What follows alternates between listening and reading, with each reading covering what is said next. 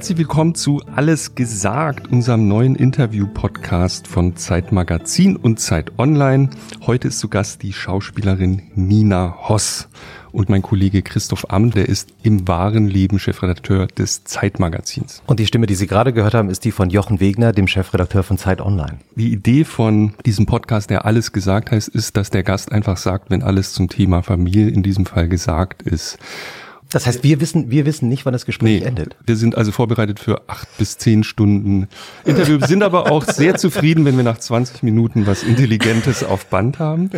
Und es gibt noch eine kleine, kleine Randbedingung. Sie müssen sich jetzt ein Schlüsselwort überlegen, bei dem wir abbrechen. Es gibt so eine Art Safe Word. Also wenn Sie jetzt sagen Pumpernickel, ne, dann brechen wir ab und die Sendung ist aus und wird sofort kommt der Abspann. Welches Wort wäre das? Pudding. Danke. Warum Pudding? Weiß ich nicht. Ich habe gedacht, was immer mir jetzt gerade einfällt. Vielleicht hat das P von Pumpernickel mich da äh, okay. okay, also wenn Pudding, wenn das Wort Pudding Aber ich dachte, wenn alles ist gesagt. Habe ich das jetzt nicht ja, verstanden? Ja, ja, ne, genau. Wenn Sie jetzt gehört haben, jetzt Alles gut. ist gesagt, Pudding. Ha, habe ich jetzt gesagt? Nee. Das geht okay, vielen Dank Nein, für diese. Es war schön. Ich, ich hatte gedacht, es wird ein bisschen länger. Ich mach mal einen Rotwein auf. äh, also herzlich willkommen, Nina Hoss. Ja, danke. Ja, sie ist eine der wenigen international erfolgreichen Schauspielerinnen Deutschlands. Einerseits im Film, andererseits im Theater. Sie hat alle Auszeichnungen bekommen, die man so bekommen kann. Äh, ich habe mir nur ein paar Mal aufgeschrieben, den Berlinale Bären, Deutscher Filmpreis, Grimme-Preis, Goldene Kamera, sogar das Bundesverdienstkreuz. Ähm, seitdem sie als Mädchen Rosemarie in der Produktion von Bernd Eichinger 1996 über Nacht berühmt wurde, hat sie einfach zu viele herausragende Filme gemacht, um alle zu nennen. Ich sage jetzt mal drei, die ich besonders toll finde. Von den vielen tollen. Yella, Most Wanted Man und meinen persönlichen Lieblingsfilm Barbara. Auf der Bühne ist sie aber genauso erfolgreich wie im Film. Zunächst lange am Deutschen Theater. Äh, unter anderem erinnere ich mich an die Gräfin Orsina in Emilia Galotti. Äh, fantastisch. Oder auch als Medea. Äh, seit vier Jahren ist sie jetzt an der Berliner Schaubühne und ihr aktuelles Stück führt uns direkt in unser Gespräch, denn wir wollen heute über das Thema Familie reden. Und äh, darauf sind wir auch gekommen, äh, weil wir äh, sie gesehen haben in Thomas Ostermeyers Inszenierung von Didier Eribons Buch Rückkehr nach Reims. Danke für die Einführung. Jochen, du hast das Stück ja gestern gesehen. Wie sind deine Eindrücke? Ich fand's fantastisch. Es war so, als die, die eine Hälfte ist so, als würde man einen Dokumentarfilm gucken. Und tatsächlich den, den Produktions, also für die, die es nicht gesehen haben, das Setting ist ein Studio. Nina Hoss ist die Sprecherin, die offensichtlich die Tonspur eines Dokumentarfilms sprechen muss. Der Dokumentarfilm läuft im Hintergrund, kleiner Trick, und dann wird im Studio darüber gestritten über Eribon, äh, Rückkehr nach Reims, über das Buch, ähm, über ähm, die Klasse, und so weiter. Und ich finde es relativ geschickt gemacht.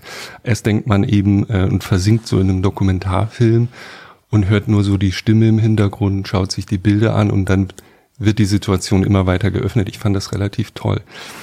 Ich denke schon seit gestern Abend äh, darüber nach, der Eribon, wer das Buch jetzt nicht gelesen hat, in Kurzversion, er beschreibt seine Rückkehr in eine Kindheit als nordafrikanischer Immigrant, der seiner Klasse entkommen ist und beschreibt eben das schwierige Verhältnis mit seinem Vater, der dieser Klasse nie entkam. Um dazu und, zu sagen, aus der Arbeiterklasse, darüber mhm, reden ja. wir. Ne? No. Mhm.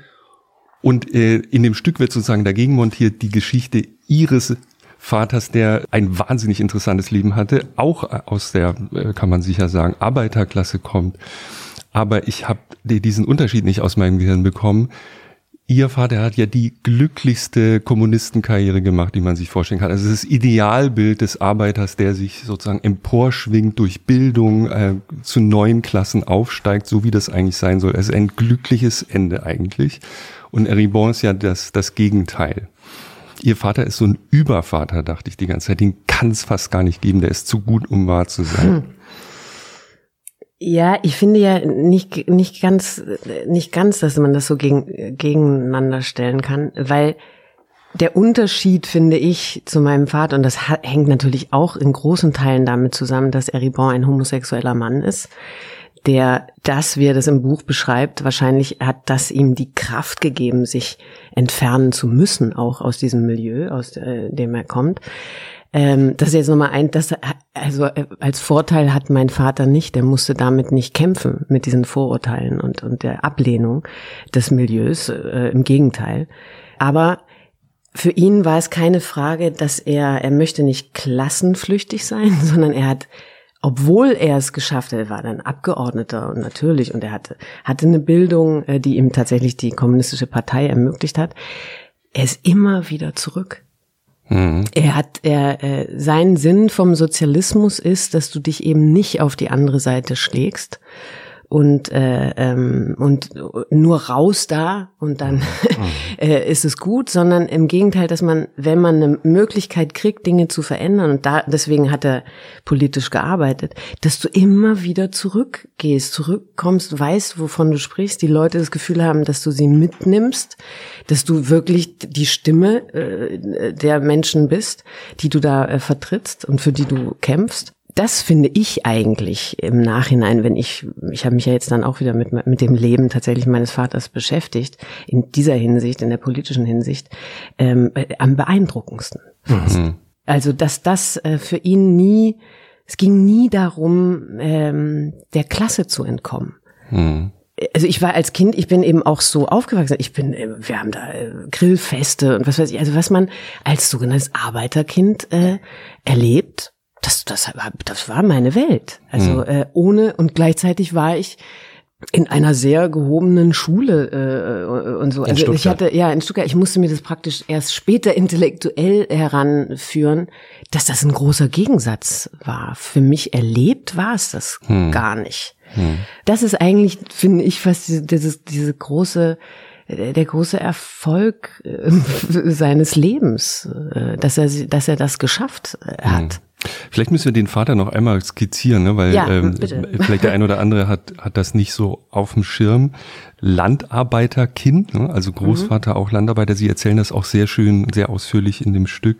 War dann Schweißer, ja, ähm, Hitlerjunge vorher gewesen, ist dann mhm. in die mhm. KPD und er endete schließlich als einer der Mitbegründer der Grünen äh, und wurde später noch, wie hieß das, Entwicklungs Helfer am, am Amazonas. Also es, es ja, ist wirklich. Er immer, dieses Wort ist so. Hat er nicht gemacht? Nee. Ja, eben, also es, eigentlich sagt man das nicht mehr. Ja. Aber es steht überall, er sei Entwicklungshelfer. Ja, gut. Darunter kann man sich vorstellen, was er mhm. gemacht hat. Er hat ein Projekt ins Leben gerufen. Was für ein irres Leben.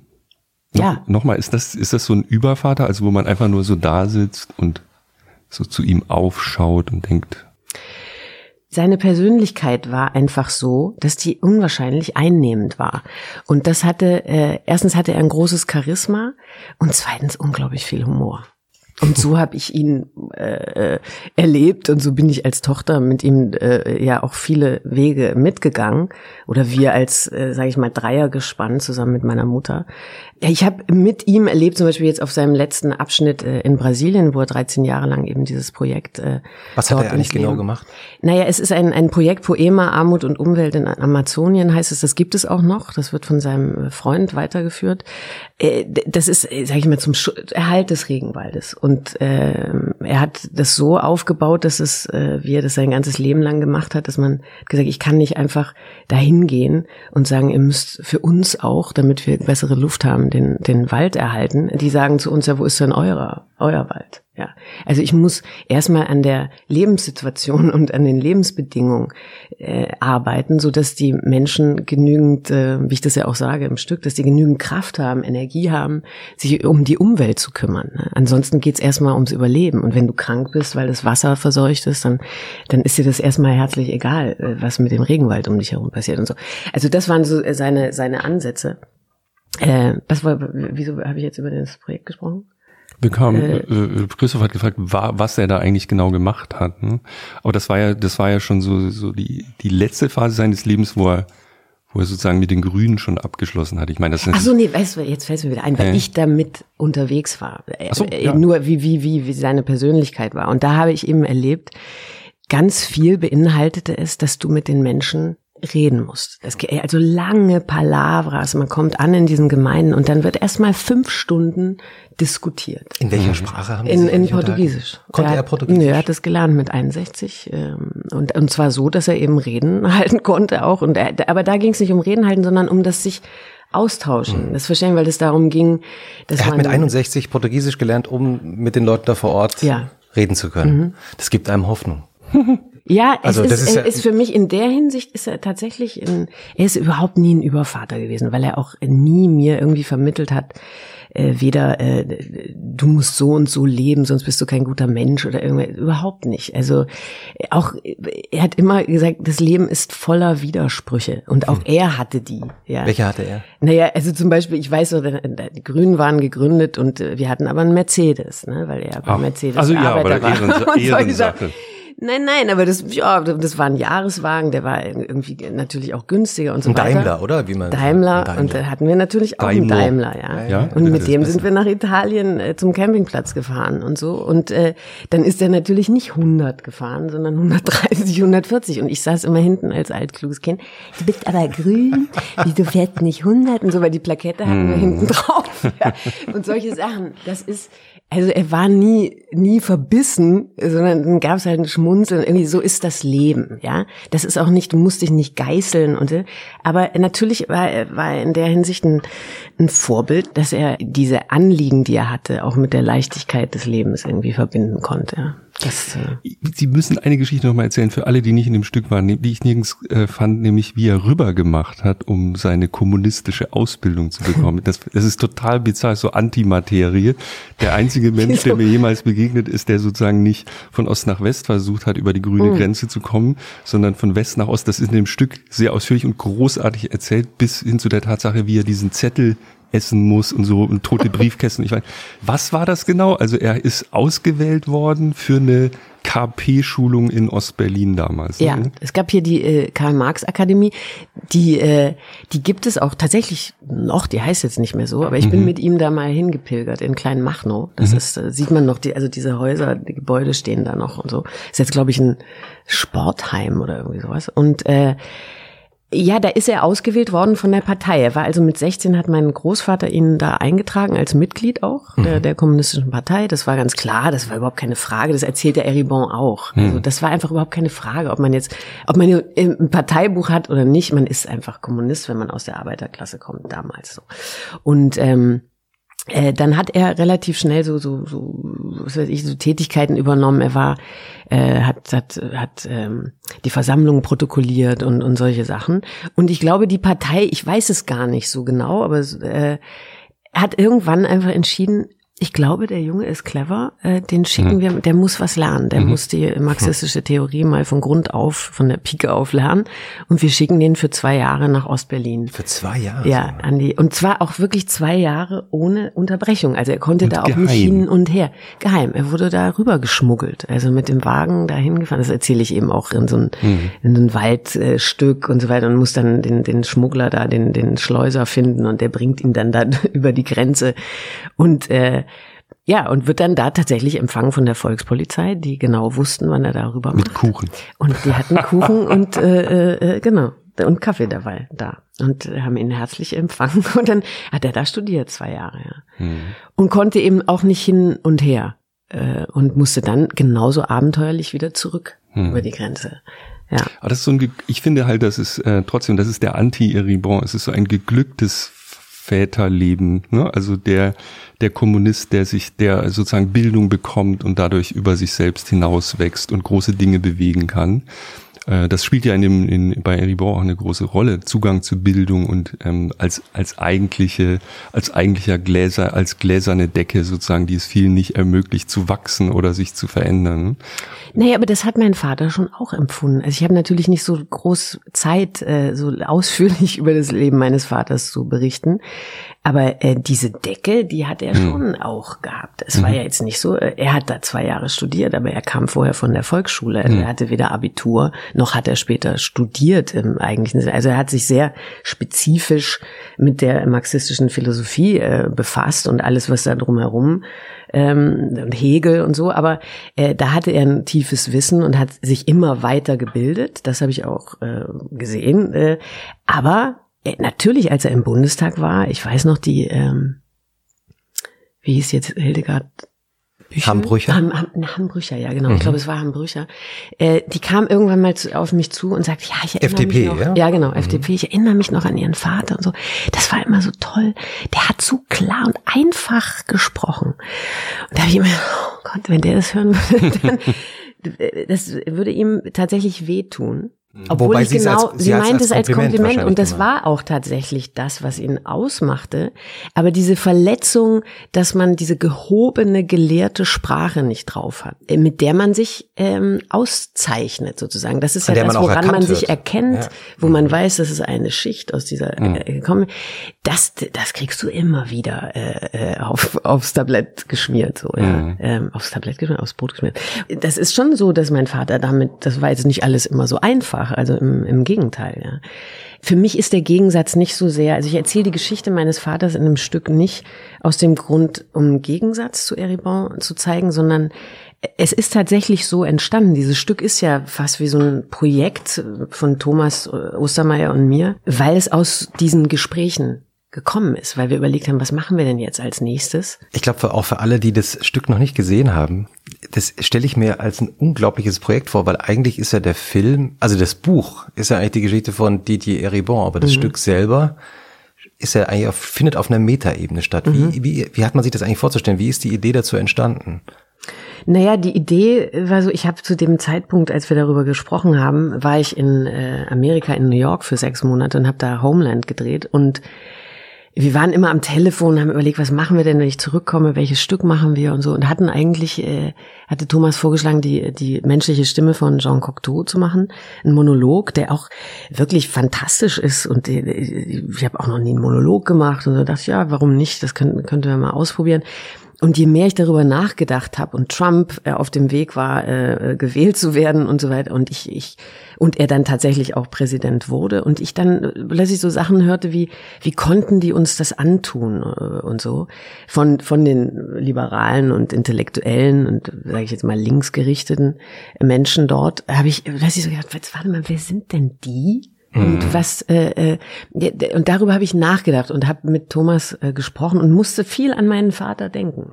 Und hätte aber irgendwie gerne gewusst, was wie was er zu dieser Situation jetzt momentan so so zu sagen hätte. Und habe Thomas davon erzählt.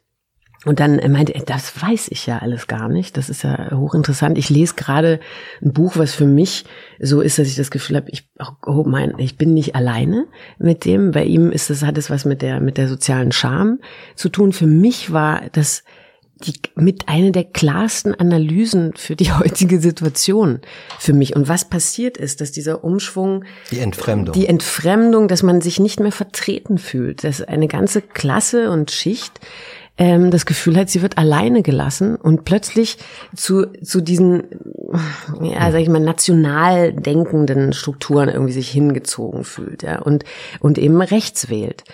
Und das kann man nicht einfach so ab, das, das ist ein Problem äh, aus dem heraus und wie, wie Eribon das beschreibt, dass, dass sie ihre Würde verteidigen wollen und machen das natürlich auf eine furchtbare Art und Weise, aber darüber muss man nachdenken und um Menschen abzuholen, muss man das erkennen und sich ihnen zuwenden und sie nicht verurteilen, finde ich.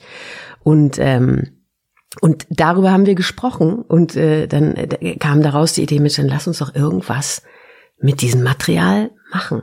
Das wäre das, womit ich jetzt im Moment äh, drei Monate meines Lebens verbringen möchte, weil es mich umtreibt und ihn genauso. Und äh, und dann hat er mit mit Sebastian diesen äh, tollen Film äh, gemacht und und und die Fassung des des Textes und so weiter. Und dann haben wir äh, daran gearbeitet, was ist die Diskussion zum Beispiel dann dazwischen was hat die Schauspielerin auszusetzen äh, äh, an den Dingen und an dem Text und so weiter. Und dann und zu dem Teil des Vaters kam es für mich eher eben nicht als Gegensatz zu Eribons Geschichte, sondern äh, dass ich tatsächlich irgendwie dachte, ja, Theorie, äh, das ist alles richtig, aber ich, ich glaube, ich denke an meinen Vater immer, weil der umgesetzt hat. Der hat immer Dinge umgesetzt. Der hat nicht lange geredet, sondern der hat gemacht. Und, ähm, und hat, konnte eben sehr viele Menschen mobilisieren und mitreißen. Ähm, und jetzt nicht im Sinne eines Rattenfängers, sondern einfach als Überzeugung. Er hat auch immer gesagt, wenn man in einer Diskussion war, das werde ich auch nie vergessen, hat immer, okay, jetzt, jetzt habe ich dich vermeintlich überzeugt, jetzt denk noch mal drüber nach. Hm. Vielleicht ist es ja hm. doch nicht deine Meinung. Und ich glaube, das kommt aus seinem, aus seiner Erfahrung, dass er für eine Weile nicht hinterfragt hat, also die hm. kommunistische Partei nicht hinterfragt hatte oder dass er eben, wir haben das da so kurz angerissen mit dem Hitlerjungen, da hat ihn mein Großvater reingeschickt, weil das zu gefährlich gewesen wäre, äh, wenn das Kind sich verplappert, äh, irgendwie, dass, dass er eigentlich der kommunistischen Familie angehört, wäre das äh, eben gefährlich gewesen. Und mein Vater hat gesagt, er war absolut fasziniert. Hm. Äh, und war voll und ganz bei der Sache, also so, so Pfadfindermäßig eben und und auch aber von dieser Idee und so und ähm, und das das sind alles so Erfahrungen, wo er sagt, jetzt warte mal, wir sind alle schnell zu überzeugen mach, sei sicher, dass du das bist, der das denkt. Mhm. Und das, das waren alles so Dinge, die, ähm, ja, die, die, äh, die, die eben äh, ermöglicht haben, dass Menschen ihm äh, geglaubt haben. Mhm. Ja. Und das war für mich der, deswegen habe ich diese Geschichte erzählt. Nicht so sehr als äh, vielleicht auch eher als so wie so ein, komm, wir müssen irgendwas machen, was Hoffnung macht. Ja? Mhm. Also äh, jeder von uns kann sein Leben entscheiden und wie wir uns verhalten und äh, wie wir miteinander umgehen. Äh, so, das, das, das, äh, das ist das eigentlich, weswegen ich diese Geschichte von ihm erzähle. Hm. Hm. Ihr Vater hat ja, wir haben es schon kurz erwähnt, die Grünen mitgegründet. Wie war das eigentlich so als Kind? Waren Sie auf Parteitagen wahrscheinlich auch oft dabei? Wie? Die grüne Raupe. Ja, nein, ich habe das alles von Anfang an miterlebt, aber eben wie man das als Kind miterlebt. Ich saß dann da in diesen langen Tischen, das weiß ich noch. Es wurde viel gestritten, immer laut geschrien, geredet und so, das weiß ich noch. Und ich habe immer gemalt und wollte dann diese Stimmzettel hochhalten. Ich durfte also immer seinen Stimmzettel äh, in die Luft halten. Hab äh, Udo Lindenberg dort getroffen. Ich war ein Riesenfan. Ich habe immer Sonderzug nach Pankow gesogen gehabt und so. Da war ich irgendwie sieben oder sowas. So, also für mich war das eine aufregende Zeit. Das war, mhm. äh, ohne dass ich genau wusste, was da gerade vor sich geht oder wie. Mhm. Ja. Konnten Sie, also äh, jetzt im Rückblick natürlich als Kind hatten Sie andere ähm, Interessen, aber können Sie sich mit den Linken von damals, die ja dann mit den Grünen schon so die erste Transformation hinter sich hatten nach dem Krieg, können Sie sich mit denen heute identifizieren? Ist das eine andere Form von Linkssein? War das besser? War das irgendwie klarer? Na, na, besser nicht, aber, aber das, das weiß ich nicht. Die, die Lebensumstände und die äh, Situationen sind ja auch komplett andere als heute das reißt ja der Film, den man sieht, da am Ende auch an, nämlich, dass man eine leere Fabrik sieht. Mhm. Und man denkt, so mhm. einfach ist es jetzt mhm. eben nicht mehr. Äh, aber trotzdem, nichtsdestotrotz gibt es Beherrschte und die, die besitzen, beherrschen die, die nicht besitzen. Das, das ist eben so. Das kann man, muss man auch immer wieder ansprechen und auch immer wieder dran arbeiten, dass sich daran was ändert. Aber diese, diese, es gibt ja nicht mehr diese Form von Arbeit und den Zusammenhalt äh, in Werken. In, also gibt es noch, aber nicht mehr in dieser Größenordnung. Ordnung. Das hat sich ja, da hat sich vieles verändert, aber diese, was ich so erstaunlich finde, und das hängt wahrscheinlich damit zusammen, dass es uns einfach doch sehr gut geht, dieses Risiko oder sich ja risikobereit zu sein, sich auseinander zu. Ich, ich habe immer das Gefühl, wir zum Beispiel, so ein Beispiel, ich war in, in New York und dann äh, bin ich da im Whitney Museum und äh, guck, da in diesem Laden so rum, nachdem ich in der Ausstellung war und dann sehe ich da äh, so, so diese diese Plaketten, die man sich an, hm. an Polunder machen kann, irgendwie so äh, mit Resist und Faust hoch und äh, Pfeile und was weiß ich. Und, und ich greife so hin und denke, ja, das, was für ein Schwachsinn jetzt. Ich habe schon irgendwie ein Merchandising-Ding da in der Hand. Wir sind noch gar nicht auf der Straße. Mhm. Also die, die Zeit, und damals war das überhaupt keine, da ging es nicht darum, dass man schon irgendwas verkauft, kauft, äh, äh, äh, ja, sondern man, man machte. Man ging auf die Straße, man zeigte seine Meinung, man versammelte sich. Man, das ist für mich das Link, Linkssein. So, ihr, ihr Vater hat ja auch, habe ich gelesen, ich meine, er hat in Mutlang äh, demonstriert, ist von vor ihren Augen, glaube ich, auch verhaftet worden von mhm. Polizisten. Ja, die haben Sitzblockade gemacht und das hat er mir vorher erklärt und hat gesagt, das passiert jetzt. Ähm, das sieht hart aus, aber ich komme wieder raus. Ich weiß nicht genau wann. Aber äh, die hatten das, das ist ja auch nicht so, die sind da ja nicht naiv in diese Situation reingegangen. Die hatten Anwälte, äh, die, die dann wussten, wenn ihr, wenn ihr reinkommt, dann, dann äh, wie sie die wieder rausholen, so auch. War das Chili damals auch, oder? Ja, ich weiß nicht genau. Chili war in dem Kreis, ob der jetzt das, ich weiß von Uli Kassel war einer, der ähm, Rezzo Schlauch war zum Beispiel, mhm. einer der Anwälte, der das, der in Stuttgart da tätig war. der, der Mann hat Schafe in US-Kasernen getrieben, ja. als es ja auch so eine Art Schießmöglichkeit noch Absolut. gab in US-Kasernen. Das war alles äh, hochgefährlich. In Ankara an Denkmäler gekettet. Ja. Ihr hättet echt nichts liegen lassen, ne? Was, nee. Was, was, haben Sie eigentlich jemals, ich bleibe bei dem Übervater, weil es mir gefällt. Sie können das, Sie können das dementieren. Sie haben sich aber, auch das ist jetzt total ähm, meine Projektion, wenn man so ähm, 15 Jahre Hoss Gespräche liest und Artikel und so weiter. Es gab nie, jedenfalls habe ich es nicht gefunden, einen Punkt, wo sie sich mal von ihren Eltern, ihre, sie haben auch noch eine tolle Mutter, dazu kommen wir hoffentlich mhm, gleich, mhm. wollen ja eigentlich über Familie reden, mhm. ähm, mal sie haben sie, es gab diesen Bruch nicht, jedenfalls wirkt es von außen nicht mhm. so. Also ich hatte einen, ja. Christo weiß ich gar nicht. Ja, ja, aber ähm, mehrere. Also, und ich bewundere das sehr und bin ein bisschen neidisch, weil natürlich mhm. so super Eltern und immer bestes Verhältnis. War das wirklich so? Also so. Also ich würde sagen, in den Grundfesten, ja. Also in den Grundelementen war das so, aber wir haben uns auch gestritten bis aufs Blut und, äh, und so. Also das war jetzt nicht, also nicht bis aufs Blut, aber, aber heftigst gestritten. Aber mhm. es gab nie einen Moment für mich, wo ich sage, so jetzt will ich nichts mehr mit euch zu tun haben oder ich muss mich mal selber finden oder irgendwie mhm. so. Ich glaube, weil das zwei Menschen waren, die, äh, also wie gesagt, der Humor äh, spielt eine große Rolle. Dieses sich lassen, äh, sich gegenseitig unterstützen, aber auch sein lassen, so, äh, das war schon besonders, die zwei da. Also das war irgendwie was, wogegen ich nicht, das wäre künstlich gewesen, mich dagegen aufzulehnen, sondern ich habe eher das Gefühl gehabt, man wird, ähm, ge, wie sagt man, ge, gepusht, getragen, hm. so, ja. Also das, ja, es tut mir leid. Das hm. war so. Weil, weil wir jetzt gerade kurz über die ihre Mutter schon angefangen haben zu reden, ja. Heidemarie Rohwedder. Mhm. Wenn Sie jemandem erklären müssten, was hat Ihre Mutter ausgemacht und was hat sie gemacht, was würden Sie naja, sagen? Das, das war für mich ja, als ich äh, an dem Stück gearbeitet habe, natürlich war irgendwann der Punkt, dass ich zu Thomas gesagt habe, ja, mhm. weißt du, ich rede über ihn. Aber dass er dann so war und diesen Weg gegangen ist, wie er, den er da gegangen ist, der hatte auch viel mit meiner Mutter zu tun. Ja. Also, ich schenke noch ein bisschen Kaffee nach, wenn es plätschern sollte ja, im Mikrofon. Gerne. Ne? Dankeschön. Und ähm, wenn meine Mutter war, die war tatsächlich eine, eine Rebellin, würde ich sagen. Also zu Beginn, die hat sich so ein bisschen wie die Geschichte von Eribon ähm, rausgearbeitet aus, aus dem Arbeiter. Mein Großvater von ihrer Seite war ähm, LKW-Fahrer in Nordhastedt in äh, Schleswig-Holstein bei Heide und äh, meine Großmutter war, war zu Hause und, und so.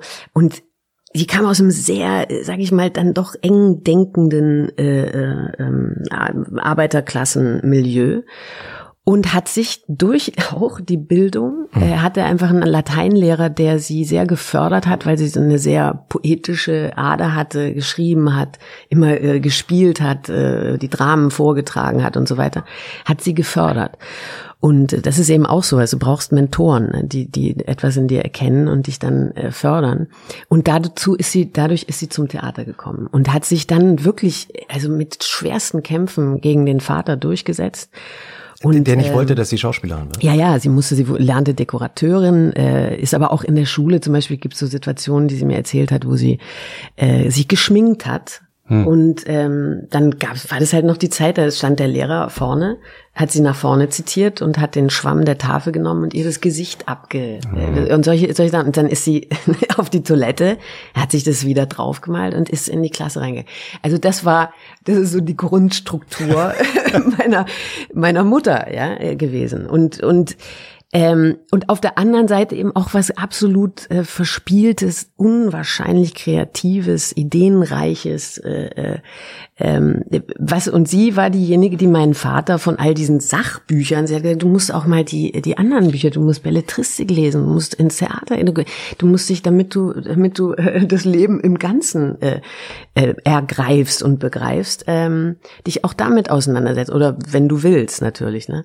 Aber das hat ihn dann dazu gebracht, sich eben, er hat dann mit, mit Leuten wie Wolf Biermann und all, er kam so in diese Künstlerecke rein. Das kam über meine Mutter. Mhm. Und, oder Peimann. Wolf Biermann äh, hat ja bei Ihnen übernachtet, ne? Wenn, wenn, ja, der war immer, also wenn, wenn er in Stuttgart, Stuttgart Konzerte gab, war, war er bei uns äh, zu Die haben Hause. Sie am Theater auch kennengelernt, ne? Er musste so, er als aufrechter Gewerkschafter hat mal den, Ja. denen gesagt, wie das in der Arbeiterklasse so läuft und Na, dann. Peimann hat ein Stück gemacht äh, in Stuttgart, war, er war damals der Intendant dort und äh, hat meinen Vater, das erzähle ich auch im Stück, er hat eben eine, eine eigene Betriebsgruppe gegründet, ge nicht gegen die IG Metall, aber eigentlich um, um zu zeigen, wir müssen uns mal auch um die ausländischen Arbeiter hier kümmern. Ähm, und ihr vernachlässigt das. Äh, äh, und dadurch hat er einen gewissen Bekanntheitsgrad äh, gehabt. Er wurde dann der sanfte Rebell genannt. Ähm, Sie haben jetzt, Sie haben gerade so die Augenbraue ging gerade so hoch. ja, hier, weil hier die Augenbraue mir gegenüber hochging. Naja, das war eben so, was soll ich dazu sagen. Und, und, Aber hat's äh, gestimmt? War, war er ein sanfter Rebell? Ja, das, das, es hat damit zu tun, dass er nicht, er ist nie als ja sanft in der Hinsicht, dass er er hat überzeugt mit seiner Persönlichkeit und mit den Argumenten, aber er ist nie radikal äh, äh, aufgetreten.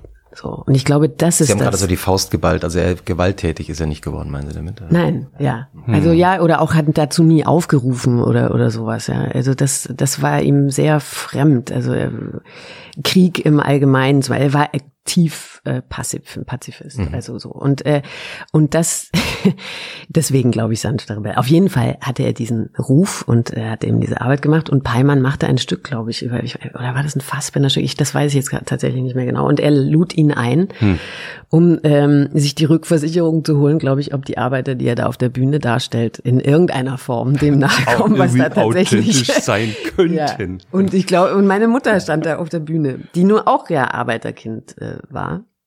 Und auf dieser Ebene haben die sich sehr schnell, äh, und die sah auch irgendwie lecker aus, glaube ich. Und ja, äh, ähm, ja dann, äh, da haben sie sich kennengelernt. Hat er Sie angesprochen oder Sie ihn? Ich Du weiß, dass meine. Mutter, äh, nee, sie hat äh, relativ schnell, ich, die die Geschichte weiß ich, dass sie nach dem zweiten, wie sagt man heute so schön, Date, äh, ist sie bei ihm eingezogen. Äh, ungefragt. Nach dem zweiten Date. Ja, wie gesagt, so, das ist es und das weiß ich und das, das machen wir jetzt und äh, hat es in die Hand genommen. Wann, äh, wir reden ja so ein bisschen über Familie, Mhm. dazwischen versuche ich immer mal so tiefe Familienfragen, deswegen so therapeutische Fragen einzustreuen. Ist auch schon wieder deine Stimme gerade so ein bisschen Ja, runtergegangen. Ja, sie wird so ganz jetzt einlullend. Jetzt wird's seriös, Oh Achtung. Gott. Wie viel, also ich frage mich jedenfalls, wie viel von meinen Eltern in mir ist, Mhm. also wirklich, wirklich, ob das wirklich nur so eine Vorstellung ist, ob man sich da Geschichten erzählt und ab wann man eigentlich ein eigener, selbstständiger, unabhängiger Mensch wird mit einer eigenen Persönlichkeit. Meine Befürchtung ist nie. Meine Hoffnung ist, mit, mit 16 ist das gelaufen. Ich hatte beide Ansichten schon in meinem Leben. Was von Ihren Eltern glauben Sie in sich zu sehen? Jetzt sagen Also am meisten, jetzt klingt es vielleicht ein bisschen langweilig, aber äh, die Neugier. Also, dass ich nie, ähm, ich bin einfach zu neugierig, um irgendwie, äh, ich, ich, ich verändere mich immer wieder. Ich muss mich äh, neu herausfordern. Ich, äh, ich bin vielleicht auch nicht, ich scheue nicht vor neuen Herausforderungen. Das ist vielleicht etwas, was die beiden auch an sich hatten. Und das hat vielleicht was damit zu tun. Das heißt, ich begebe mich in ein Risiko in meiner Arbeit jetzt vorwiegend. Aber äh, das, das hängt wahrscheinlich damit zusammen, dass ich ein Elternhaus hatte, was mich sehr getragen hat. Ähm, also wo ich so ein Urvertrauen oder sowas äh, hatte, dass es auch nicht schlimm ist, wenn mal was schief geht und dass man dann sich da auch wieder rausarbeiten kann und, und, und so. Das, aber genau, ich überlege jetzt nicht, ach, das war eher im Äußerlichen, dass ich je älter ich werde, denke ich mir, ach du liebe Zeit, da ist ja meine Mutter oder Ja? da ist mein Vater. Ja, ja. Was haben Sie äußerlich von Ihrer Mutter und, und was von Ihrem Vater? Ähm, die hohe Stirn habe ich von meiner Mutter Aha. Und äh, die Nase habe ich von meinem Vater. So, nee, aber ich meine mehr so, dass ich so merke, oh ja, oh Gott, Gesten. ich werde älter. ich, ich sehe, ich sehe jetzt irgendwie so, wie man seine Eltern ja, nimmt man ja tatsächlich richtig wahr, erst wenn sie älter sind. Ne? Als Kind sind sie ja äh, sehr jung und frisch und so. Und da äh, habe ich sie aber nicht mehr so richtig in Erinnerung, so, so äußerlich, ne? Sondern eher, wenn man mehr mit ihnen äh, sie sieht, je älter sie werden. Ne? So. Hm. Und äh, daran erkenne ich vielleicht. Aber so im Wesen, Also Ihre Mutter hat mal bei einem gemeinsamen Interview, das Sie mit ihr gegeben haben, gesagt, ich zitiere mal, wir sind beide sehr emotional, wobei ich explosiver bin. Du hast mehr vom Papa abgekriegt, du bleibst gelassen, kannst besser ausgleichen, wenn es mal Krach gibt. ja, das stimmt, ja. Ist es bis heute so, können Sie, können Sie gut ausgleichen, wenn Sie merken, es gibt irgendwie Ja, im Ensemble oder privat oder Ah. beruflich? ja. Ja, ich bin, glaube ich, eher die, die äh, sag jetzt, lass uns mal tief durchatmen und was ist eigentlich los? Äh, dass man die Dinge bespricht und auch anspricht.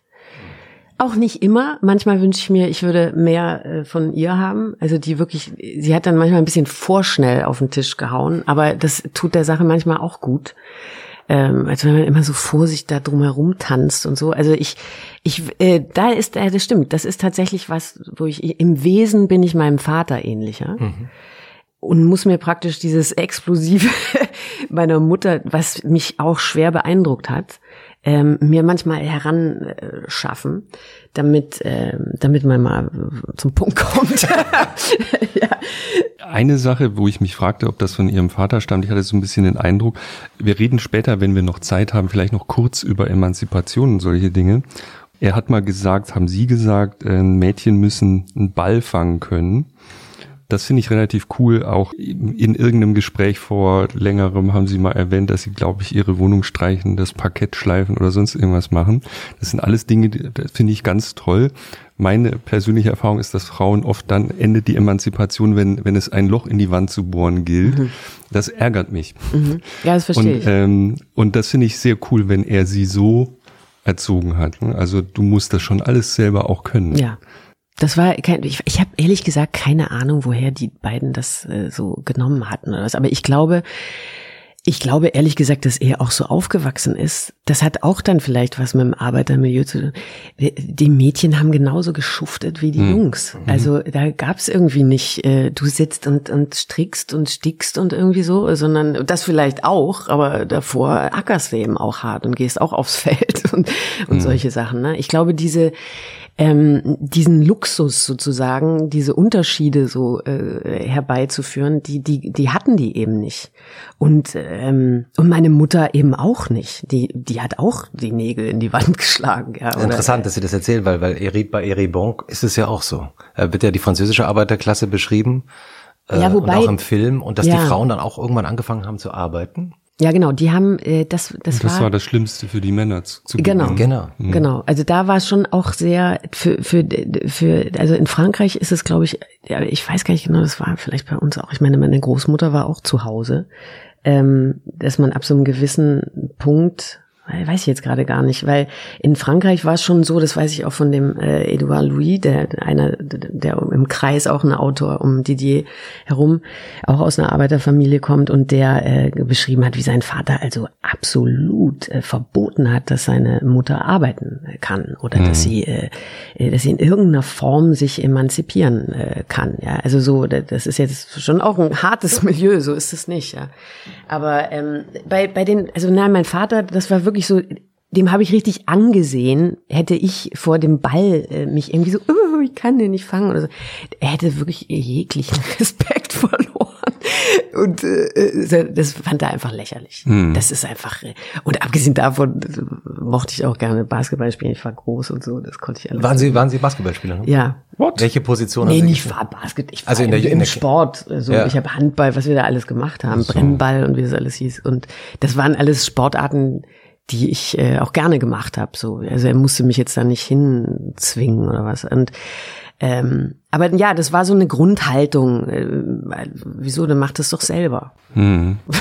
das, ja. Was mir noch aufgefallen war, ähm, auch in diesem Eltern-Kind-Verhältnis, vielleicht hatten sie doch keine so schöne Kindheit, weil die, die Eltern, also wenn ich das richtig verstehe, Mutter war mal kurz woanders und hat mal ein Jahr woanders gearbeitet, Vater war im Bundestag und dann in Bonn hieß das damals. Und sie müssen dann mit in die Bar nachts, auf den Parteitag hatten sie schon erwähnt. Mutter hat Theaterproben und das Kind ist so dabei, ne? Das ist nicht im Mittelpunkt. Auch das ein starker Kontrast zu dem, wie heute im Prenzlauer Berg oder in Friedrichshain Kinder aufwachsen. Oder alles um das Kind kreist, ist natürlich meine Projektion, aber Die manchmal. Helikopter, meinst du? Ja, und war das jetzt eigentlich schrecklich oder super, dass man nicht so im Zentrum steht? Ja, ich habe da drüber nachgedacht, weil ich dachte, ich müsste doch eigentlich ein Knackswerk haben, weil alle heute immer sagen, wie ein, ja, was Arme da alleine Kind. und so.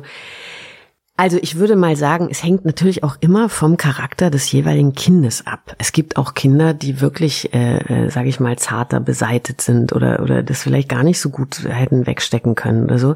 Für mich, also ich glaube, der, der, das, das, was es für mich jetzt im Nachhinein so gemacht hat, ja klar, da war ich halt ein Jahr mit jemandem, das, also wie heute sagen wir ein Babysitter, aber die hat ja tatsächlich mit mir gelebt, eine, eine, eine Lehrerin als ihre Mutter Schauspielerin in Basel war. Ja, die war in Basel, also als ich in Stuttgart lebt, also das war, wie, Das wie ist schon lange ein fährt man bisschen zwei? bürgerlich.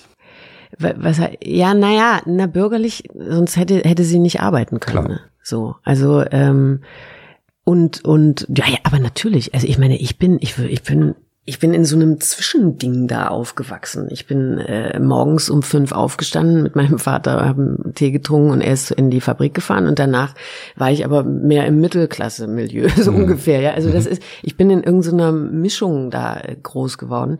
Aber ähm, ja, ich, ich, ich hatte das Gefühl, dadurch, dass meine Eltern, die haben mich schon in den Mittelpunkt gestellt. Also es war so, dass wenn ich dann zum Beispiel mal für ein paar Wochen war ich dann bei meiner Tante in in äh, Norddeutschland. Alleine, das fand ich nicht ganz so lustig. Also das weiß ich auch noch so. Ich mochte die zwar alle gerne, aber so ganz alleine dann weg sein und so. Ohne Freunde und Ja, jeden Morgen war im Briefkasten, es gab diese Pixie oder Pixelbücher oder wie die heißen, war da eins drin. Den, das hat er immer einge, eingesteckt, jeden Morgen im Briefkasten auf dem Weg in den Bundestag. So, ne? Also hatte er sich so zehn gekauft und hat die jeden Morgen reingenommen nee. und ich hatte die.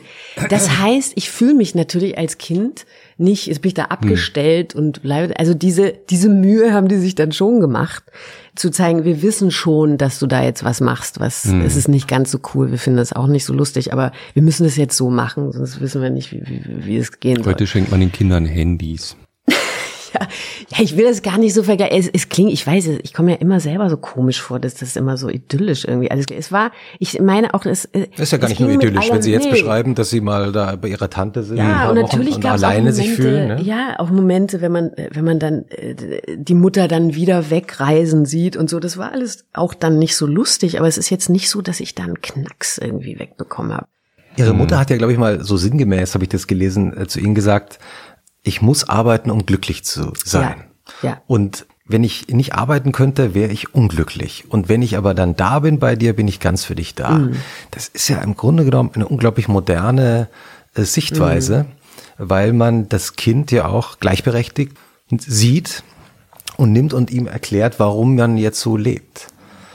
Ja. Haben Sie das damals verstanden? Oder? Ja, ich habe das verstanden. Ja. Mhm.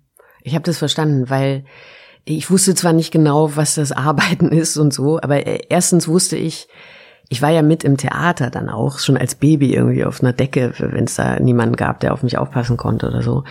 Äh, Ich wusste ja, dass da, wo sie hingeht, finde ich es auch lustig.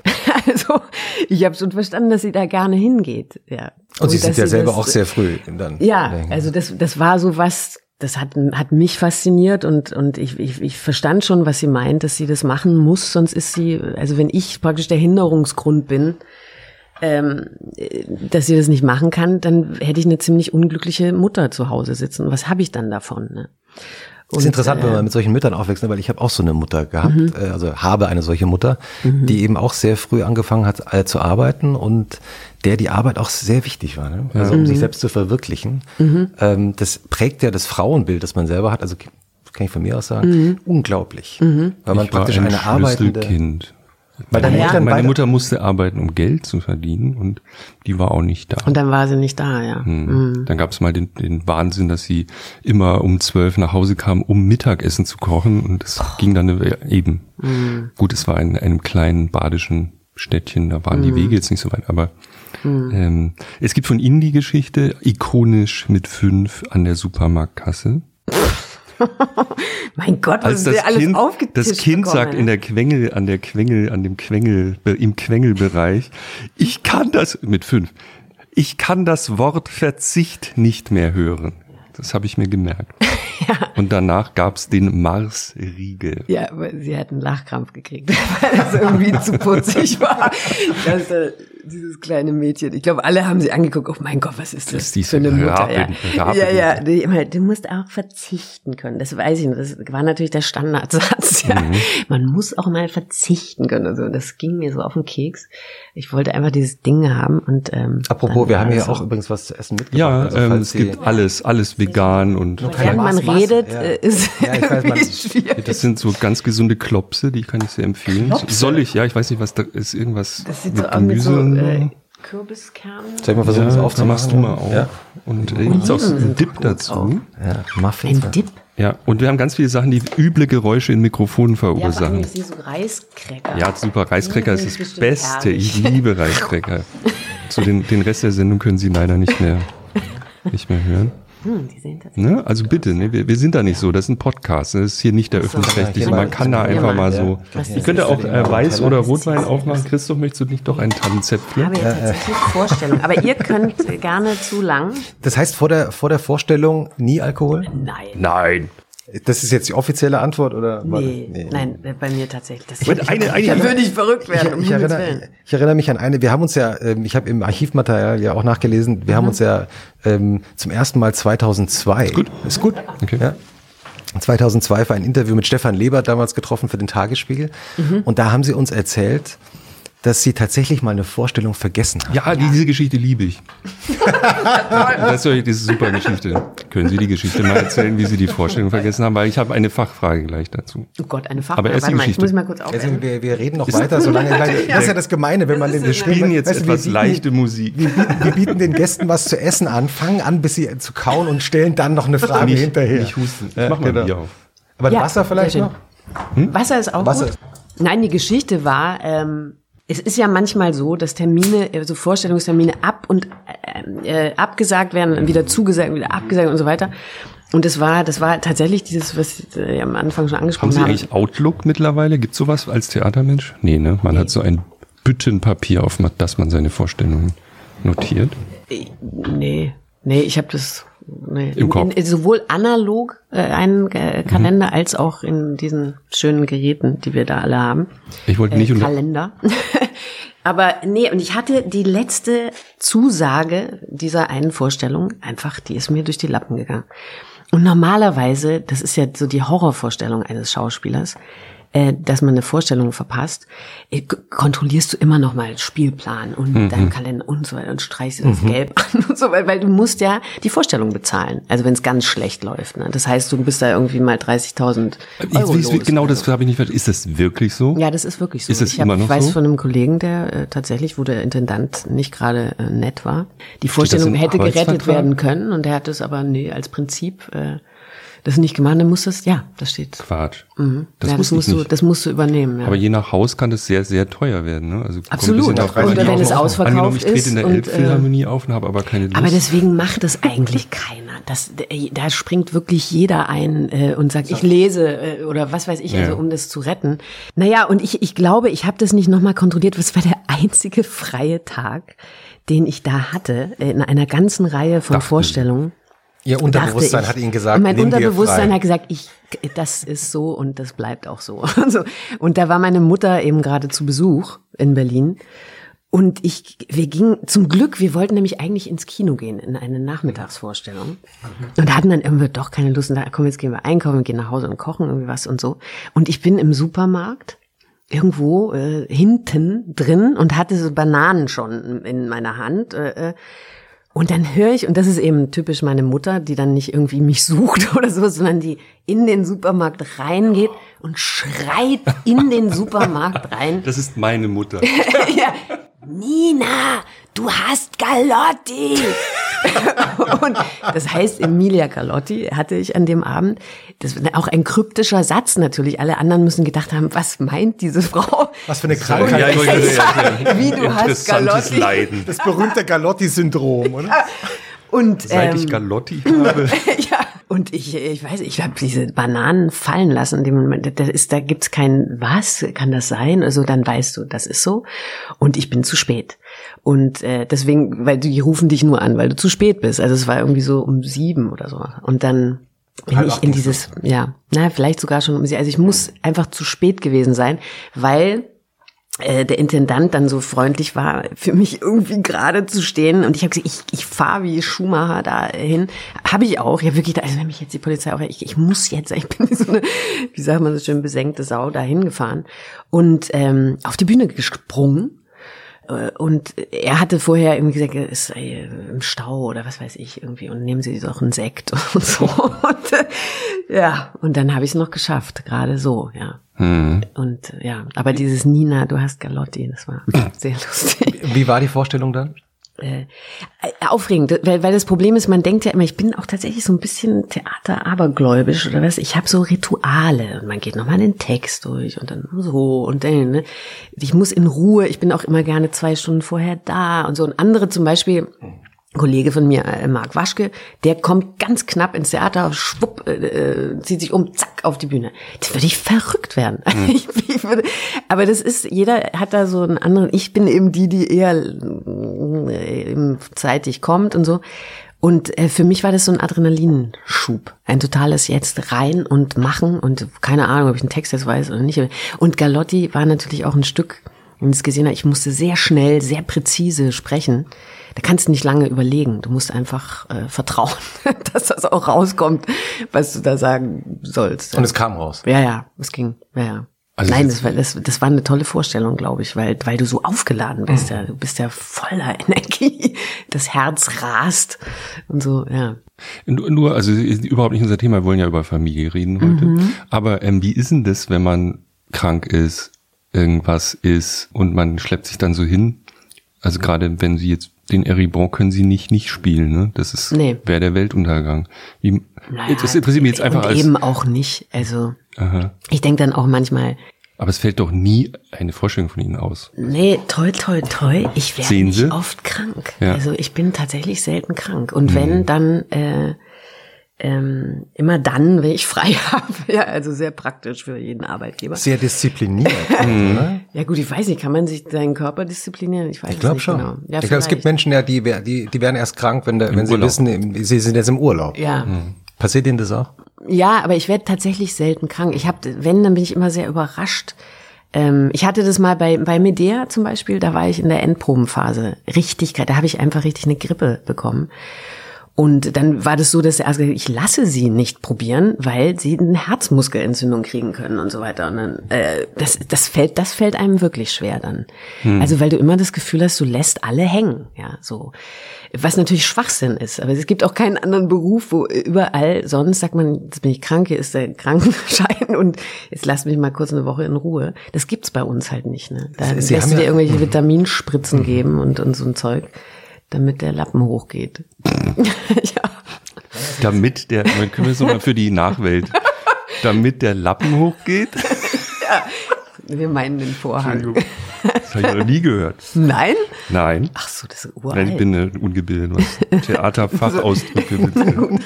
Ja, muss man ja auch nicht wissen. Aber wenn Sie gerade gesagt haben, äh, Sie, Sie wollen die anderen nicht hängen lassen, das Ensemble, Sie sind ja glaube ich, habe ich mal gelesen, auch gerne Teil eines Ensembles. Sie haben auch eine Zeit lang mal in Interviews dann von einem Kollektiv gesprochen. Ähm, ja. Äh, gehen Sie da so auf oder ist es immer noch so?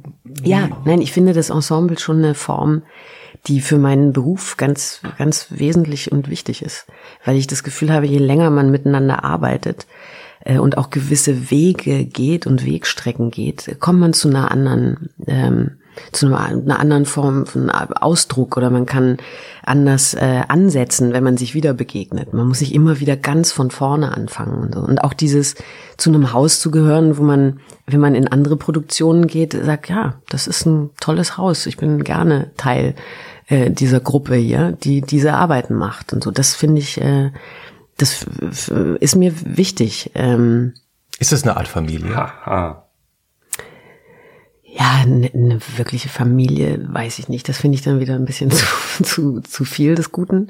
Dann, weil überfrachten darf man es auch nicht. Es ist schon auch ein Arbeits, eine Arbeitsstätte. In, oft ist es so, dass man sich äh, in der Produktion begegnet und ganz eng ist. Und wenn diese Produktion vorbei ist, sieht man sich auch gar nicht so oft. Äh, sondern immer dann, wenn man die Vorstellung hat oder so. Und dann wird es wieder eng, wenn man auf Gastspiele fährt oder so. Aber das ist alles als beim Film, ne? Da kennen die sich die Leute, also ich stelle mir so vor, man, man hat da so Einstellungen, habe ich gehört, und dann kennt man, trifft man sich vielleicht gar nicht, sondern nur für die zwei Szenen, die Ja. man hat.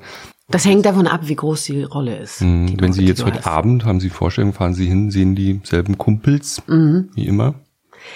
Ja, und auch die, mit denen du schon andere Sachen äh, gespielt hast. Mhm. Und diese, dieses Erfahren, dass man sich immer wieder miteinander auch äh, entwickelt und, und äh, äh, sich äh, überrascht. Äh, auch, dass man, dass ich denke, sag mal, das hätte ich jetzt nicht erwartet, dass, Mhm. dass du so, dass du jetzt so frei wirst. Und das, Also so, das sind, das sind Dinge, das kannst du auch eigentlich nur erleben, wenn du in einem vertrauten Umfeld bist. Ja. Die Klasse, mit der Sie sozusagen Ihr Handwerk gelernt haben, ne? Mhm.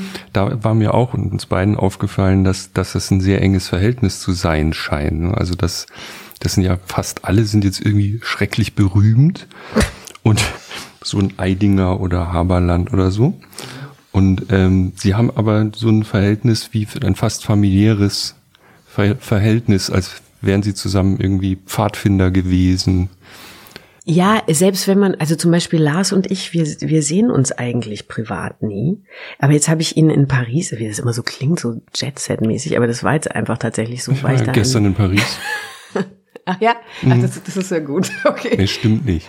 Du warst doch gestern im Theater. Ich war gestern. Ja, stimmt. ich war, ich war, Hast du übrigens- Ja, behauptet? stimmt. Ich war gestern im Theater. Off- Die offizielle Geschichte scheint zu sein, dass du gestern im Theater Also warst. ich weiß, ja es klingt gestern furchtbar. Aber gut, es war halt so. Mhm. Also wir beide waren in Paris und sind uns da über den Weg gelaufen. Und, äh, und dann ist es so, als, als hätte man sich gerade gestern äh, zum Mittagessen getroffen. Hm. Warum ist also das man, so? Warum ist das so? Weil man, ich glaube, eine wesentliche Wegstrecke, in der man sich selber entdeckt und äh, man sich auch entblößt und man lächerlich ist und äh, irgendwie so, ähm, ist dieses Studium. Hm. Und, äh, und da lernt man sich einfach kennen. Und äh, irgendwie, ähm, und dann begleitet man sich natürlich, ich weiß ja, was Lars macht, ich weiß, was Marc macht, ich weiß, was David macht, ich weiß, so, das sind David Striso. äh, St- Striso, ja, und, und, äh, aber auch Leute wie Roberto Guerra zum Beispiel und so. Also ich, ich weiß viel von denen, ähm, äh, und Fritzi zum Beispiel ist eine sehr enge Freundin. Das, äh, das ist so, aber, und, und Marc äh, irgendwie auch. Also, ähm, insofern, es ist aber, ich will, ich will damit sagen, wann immer wir uns treffen, ist es sehr vertraut. Und ich glaube, das hängt damit zu, zusammen, dass man diese Zeit zusammen erlebt hat, diese Studentenzeit. Wie waren Sie eigentlich damals, als Sie aus Stuttgart äh, mit dem Köfferchen in Berlin ankamen? Ja, wie war ich? Das weiß ich ja gar nicht. Aber ich, ich Kennen bin. Sie einen leichten Akzent gehabt noch damals? nee, ich habe nie überhaupt Schwäbisch nicht? gesprochen. Ich habe Okay. Schwäbisch immer, Entschuldigung, abgelehnt. Äh, aber, nein, ja, weil meine ähm, meine Eltern beide nicht äh, Schwäbisch gesprochen haben. Der eine kam aus dem Rheinland und meine Mutter aus der eine. Und der, mein Vater kam aus dem Rheinland und meine Mutter aus Schleswig-Holstein. Also sie haben beide äh, Hochdeutsch gesprochen. Und ähm, dadurch habe ich das irgendwie nie übernommen. Aber jetzt macht's mir Spaß. Also ich kann es schon. Ich kann so. Bitte? dieses das Honoratore Schwäbisch. Können das kann Sie ich das schwätzen. schon? Ah ja, das kann ich schon Ich schwätzen. komme aus ja. Bade, ich kann nicht so richtig Schwäbisch schwätzen. Ah ja, ja, das ist auch was, anderes. Das ist völlig Das anders. ist ja Ganz ganz andere. Welt. Das ist eine Bad- ganz andere Badensisch. Sprache. Nein, Badisch. Ah, Badisch. Mhm, Ach so, das heißt Badisch. ist, äh, Das war schon das erste. Nesseln gesetzt. Genau, ich. Können wir wieder über Familie reden, bitte? Ich komme ja auch aus Württemberg. naja, und äh, wo waren wir jetzt? Familie Sie kamen, Sie kamen an in Ach Berlin. so, wie ich in Ja. Berlin ankam, ja genau. Ja, ich weiß noch, dass mich Berlin total ähm, eingeschüchtert hat erstmal. Also tatsächlich die die Größe der, der heute, das war für mich so Großstadt. Und obwohl ich mit meinen Eltern auch gereist bin, aber das das das war so meine erste. Ich alleine muss mich jetzt in der Großstadt durchwursteln und durchsetzen. Und äh, aber auch gleich wollte in den Ostteil der Stadt und so. Und ich wollte eine Wohnung mit Kohleofen. Und ich äh, bin dann immer jeden Morgen irgendwie runter in den Keller und dann vier Stockwerke hoch mit diesem Eimer da und habe meinen meinen Ofen angefacht und Wo so weiter. denn? Prenzlauer Berg. natürlich. Ja. Ich habe gelesen, war- Kopenhagener Straße. Ja. Da war, wir waren da alle. Wir waren alle im Prenzlauer Berg. Das war irgendwie so, das war aufregende da, Zeit. ne? Nee. Nee, ich bin irgendwie eine der wenigen, die da so. noch geblieben ist. Aber äh, ja, aber hi- hin und her gezogen in diesem Bereich. Aber ja, ich, ich, ich weiß nicht, ich war eine sehr, äh, ich muss mal eigentlich andere fragen, wie man da war. Ich habe keine Ahnung. Ich war, äh, aber es war aufregend.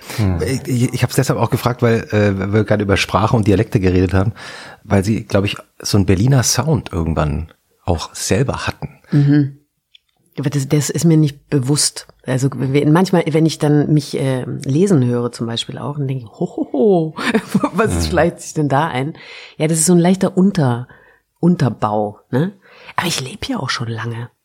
Also, und der Berliner Slang, der schleicht sich ja schnell ein, ne?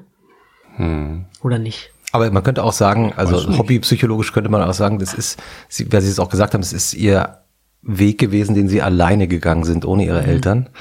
Also der, der Weg nach Berlin, also in mhm. Berlin zu sein, auch mhm. die Eltern ja auch relativ weit weg, also mhm. zumindest zum ersten Mal. Mhm. Und das ist dann auch ihre eigene Welt, ne? Das stimmt, ja. Mhm. Ähm, ja um nochmal auf diese Familie zurückzukommen, die ähm, Schauspielkollegen ja, nicht ihr habt sind. Immer, ich bin apropos Vorstellung verpassen, ja. Okay. nee, nee, wir ja. haben das komplett im Blick. äh, kein Fall wird heute. Du hast doch. Minimal später wird's vielleicht anfangen. Ähm, aber Sie wissen ja das Wort noch, ne? Wenn nicht, dann. Ich weiß, ja, ja. ja okay. Nur, dass nee, ich jetzt diese Aufgabe habe, das finde ich ja. Nein, ich, wir, wir, ähm, ich werde sofort werde ich hier ähm, sämtliche oberen. Okay. Familie. Es ist noch ewig Zeit. Ich weiß ja, wann die Vorstellung heute losgeht. Ja, mhm. aber nicht wie lange. Aber nicht zwei Stunden vorher. Das wird natürlich zwei Stunden vorher. Nee, ja, wir, tatsächlich, ja. Ich habe ja auch noch Soundcheck und solche. Also, ja, das sind ja alles Dinge, ja. die. Ne? Aber ja. Es gibt noch sowas, was mir auffiel, was keine Familie ist, aber es sich schon sehr nah anfühlt. Der Petzold. Ja. Regisseur, der dreht ja nur mit ihnen, ne? Also jetzt ich als Laie verkürze das Nö, natürlich mal. Jetzt hat er nicht mit Ja, aber sehr oft. Guck mal, den hast du den Unterton gehört? Nein, ach, Nein, ich meine, also just saying, ja es, es fällt mir auf, es gibt so Personen, die beruflich ihnen sehr nahestehen, die sozusagen ihr Lebenswerk mit auf ihnen aufgebaut. Ich bin Theaterleih, ich darf sowas sagen, so aufgebaut haben. Oder der Ostermeier, ja. Nein, die, jetzt guckt sie, jetzt kann man jetzt nicht sehen, sie guckt sehr, sehr kritisch. Nein, ähm, weil sie das nicht auf mir aufbauen, sondern man geht eine Wegstrecke zusammen. Was ist das für ein Verhältnis? Was ist das? Ja, so ist So ein es. Onkel oder ist es so ein... Ein Partner. Hm. So würde ich das vielleicht sagen. Hm. Sechs Filme haben sie zusammen gemacht. Ja. Ne? Mhm. Ja, das, das meine ich eben, das ist so, wie, wie ich das über das Ensemble auch gesagt habe. Ich habe eigentlich mehrere, ich habe ja auch mit Michael Thalheimer mehrere Sachen gemacht und so, oder Barbara Frei äh, vorher und so, dass ich, so wie jetzt mit Thomas auch. Und ich arbeite gerne immer wieder mit jemandem. Und dann aber auch gerne mal eine Pause machen und sich dann wieder begegnen, damit man frisch aufeinander blicken kann. Und, klingt, klingt äh, wie eigentlich die ideale Beschreibung einer Beziehung. Dass man ja, wobei, lange Zeit ja. miteinander verbringt, auch mal wieder Abstand hat, dann wieder neugierig wird aufeinander. Ja. Ja, nicht, dass man ja, das kann man ja so und so interpretieren. Aber äh, ja, ich, ich weiß, ja, dass man, ähm, also bei Christian und mir war das eben so, glaube ich, dass, dass wir nach jeder Arbeit immer das Gefühl hatten, ach, das ist noch nicht zu Ende erzählt. Hm. Da ist, da ist noch was äh, zu erzählen. Das müssen wir noch zusammen erzählen. So und äh, ähm, und dass, dass man auch manchmal gar nicht mehr, man muss sich nicht mehr erklären oder mitteilen, sondern es geht sehr zielstrebig auf etwas zu, was man ausloten möchte und dann äh, so und, und man sich da gegenseitig auch ich glaube, ich glaube, was, was, was eben entsteht im besten Falle ist das absolute Vertrauen. Und dass ich dem Blick des Regisseurs vertraue und dass er aber äh, mir vertraut oder sie, ähm, dass ich eine, äh, äh, mal zuzugucken, was da entsteht. Hm. Dass man dem vertraut, dass man das nicht äh, kontrolltechnisch irgendwie so ein, das macht mir zum Beispiel keinen Spaß, hm. sondern dass ich, ich will, weil ich was erleben will. Während ich spiele, will ich was erleben. Auch bei Reims zum Beispiel ähm, war es mir so wichtig, dass der Abend äh, frei bleibt. Der ist natürlich gesetzt, und wir wissen im Prinzip, was wir sagen, aber wenn irgendwie Sätze anders kommen und so, dann muss das möglich sein. Das war, äh, das war mir ganz wichtig. Das ist jetzt irgendwie so, ein, so in so einem Punkt. Äh, das war zum Beispiel, als ich das jetzt in New York gespielt habe, eine ganz tolle Erfahrung, dass ich in Kontakt mit dem Publikum auch kam die dann da reingerufen haben und äh, und so weiter und ich ich jetzt in so einem Punkt bin, wo ich denke, ja, damit kann ich umgehen, das kann dem kann ich begegnen und das bereichert mich auch. Die haben reingerufen? Ja, weil die sich so identifiziert haben. Krass. Dass die dann irgendwie so, ja, das, das denkst du. Das würde das in Berlin bei dem nein, Publikum, was nein, ich gestern getroffen nein. habe, nicht passieren. Es ist wahnsinnig interessant. Es ist einfach, es sind, es sind andere Länder, andere Kulturen. Mhm. Und ich will es gar nicht gegeneinander äh, ausspielen, aber es ist, äh, so, dass die, dass die New Yorker überhaupt, die haben einfach keine Angst, was falsch zu machen. Hm. Und ich glaube, im deutschen Publikum ist es immer so, ähm, ist das jetzt gut, wenn ich, äh, wenn ich das gut finde? Sind die anderen auch der Meinung? Oder äh, also man, man sichert sich so ab, äh, ob, ob das, was man empfindet, auch richtig ist. So, ne? Und das gibt's bei den New Yorkern nicht. Die sind einfach, die finden es gut oder schlecht oder was. Und dann bam, ja. lassen die das raus. Und das ist unwahrscheinlich befreiend und wohltuend, weil man äh, ja, weil, weil es, weil, weil es nicht so angstbesessen ist. Ich hatte ja das, das zufällige Glück, weil ich äh, zu einer Recherche in New York war und dann mitbekam, dass sie gerade in Brooklyn. Du warst für eine Recherche in New York. ja. Danke. Erzählt. Ja. ja. Ähm, ich habe tatsächlich, äh, das ist schön, dass ich jetzt zum Gespött von dir werde. Nein. Ja, das ist okay, das ist okay. Ähm, nein, das, ähm, ich arbeite übrigens am Potsdamer Platz. Ja, du warst in Austin zu der Zeit bei South by Southwest, glaube ich. Ähm, und ähm, bekam mit, dass sie da spielen in, in Brooklyn und bin in die Nachmittagsvorstellung gegangen, ah. Sonntagnachmittag. Okay. Und saß neben einem etwas älteren Herrn, so einem richtigen Theaterabonnenten, würde man hier sagen, aus Uptown, New York, so ein distinguierter Herr, der, der sich offenbar in Brooklyn auch nicht so richtig gut auskannte, der auch mal beim Eingang mich schon fragte, ist das hier das Theater? Haben Sie so. Und äh, dann saßen wir also nebeneinander und das Stück war fertig und man muss dazu sagen, also es ging um den Amazonas und ihren Vater und äh, um den Häuptling, mit dem ihr Vater sehr viel zu tun hatte. Und dann sagte der ältere Herr aus Uptown, New York, der vornehme Herr, drehte sich nochmal zu mir um und sagte, So, we need someone like this chief. Wir brauchen so jemanden wie diesen Häuptling, um Trump loszuwerden. Wow. Mhm. Da merkt man auch ein ganz direkter Zugang zum Theater. Also gar nicht äh, so dieses, ich finde ich jetzt diese Inszenierung großartig oder die Schauspieler, mhm, sondern mhm. ganz emotional, Absolut, politisch, ja. worüber denke ich gerade nach und das Theater spricht zu mir und ja. das haben Sie auch beobachtet. Das habe ich auch beobachtet, ja. Ja, das ist eben unmittelbarer und nicht naiv. Also das, nicht, das darf man nicht verwechseln, sondern es ist einfach, ich meine, man muss aber auch dazu sagen, dass sie sich in einer ganz anderen Situation befinden mhm.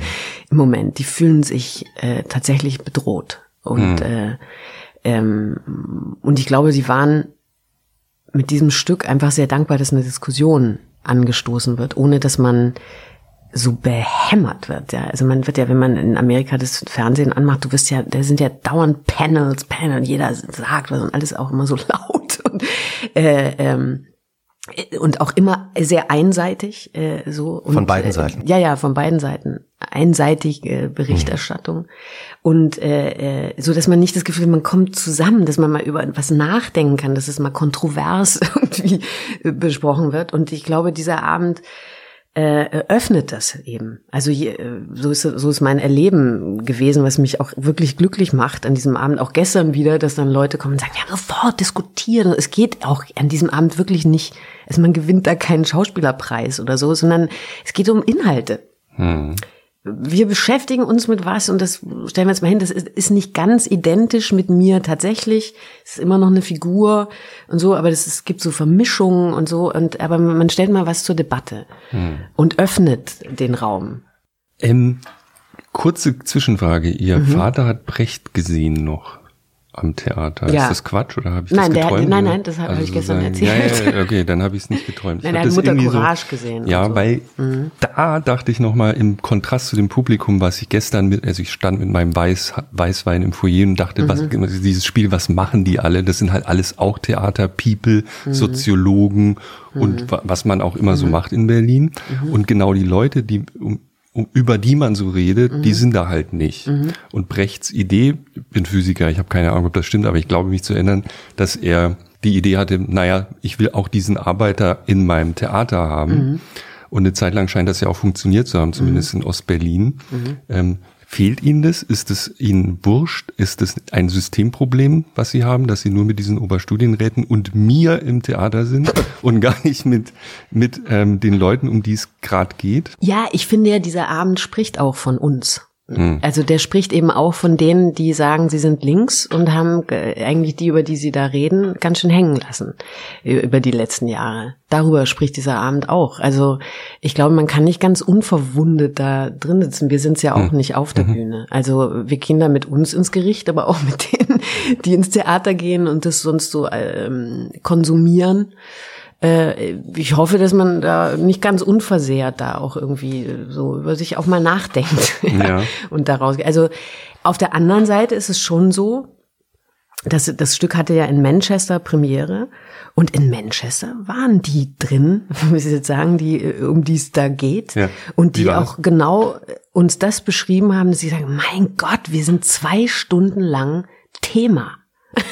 Und zwar in aller Ernsthaftigkeit, in, in, in nicht in einer verurteilten Art und Weise oder auch einem besserwisserischen, sondern auch einfach eben, wie ich sage, wir stellen eben Fragen äh, so, aber ähm, die fühlten sich unwahrscheinlich ernst genommen. Hm.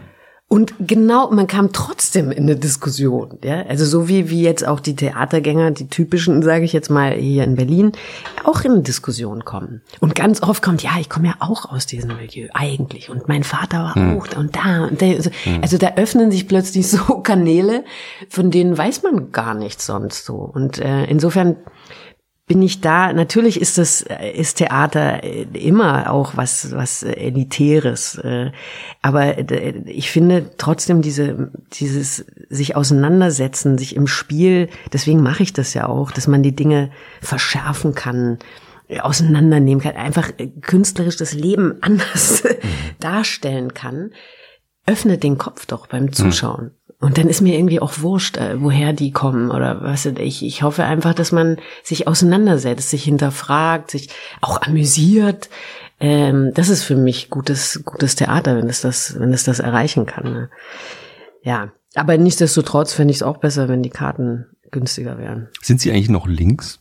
Also wenn man links äh, so interpretiert, dass es, dass man solidarisch, dass man den solidarischen Gedanken aufrechterhält, dann bin ich das ja. Das ist Linkssein im 21. Jahrhundert, ist Solidarität. Das, nee, das weiß ich eben nicht, ob, ob das noch so verstanden wird. Äh, dass man eben nicht nur darüber nachdenkt, wie gut es mir geht und wenn es mir gut geht, ist eigentlich alles auch in Ordnung, sondern dass man darüber nachdenkt, ähm, solidarisch zu sein. Mhm. Ich, ich zahle gerne meine Steuern, wenn ich weiß, dass das auch dahin kommt, wo, wo, wo es Menschen äh, brauchen, die nicht so ein Glück haben im Leben. Ne? Ich habe das auch wieder nur im Gehirn jetzt gegoogelt. Sagt Ihre Figur in dem Theaterstück, ähm, wir haben keine Zeit, bis die neue Theorie fertig ist, sinngemäß, mhm. mhm. let's do something. Mhm. Das ist der Vater auch, oder? Ja, nein, das, ich sage das. Also ihr Vater. Weil so endet, so endet der Film. Und ich sage, dass man praktisch auf, man braucht eine Theorie, man kann, man, Eribon spricht davon, dass man nicht automatisch, wenn man jetzt in der Fabrik ist, sich auch dieser Klasse äh, zugehörig fühlt, mhm. sondern es gibt immer eine, eine übergeordnete Theorie, die dir das äh, erklärt sozusagen mhm. oder wo du selber verstehst, in welchem Zusammenhang du dich wiederfindest. Mhm. Ja. Und da, da spricht er eben drüber, dass, dass diese, man muss eine neue Theorie, eine neue Form, eine neue Erklärung, Lebenserklärung finden für die Arbeiterklasse heute, so dass man äh, so, na, ohne das jetzt zu vertiefen und war das äh, es war jetzt fast jetzt war, war es fast auch eine Rolle jetzt gerade, oder? Also weil ich, ich sehe auf der Bühne sehe ich sehen wir sie ja im Stück mhm. als Schauspielerin und das finde ich ist ja das Unglaubliche an dem Stück. Mhm.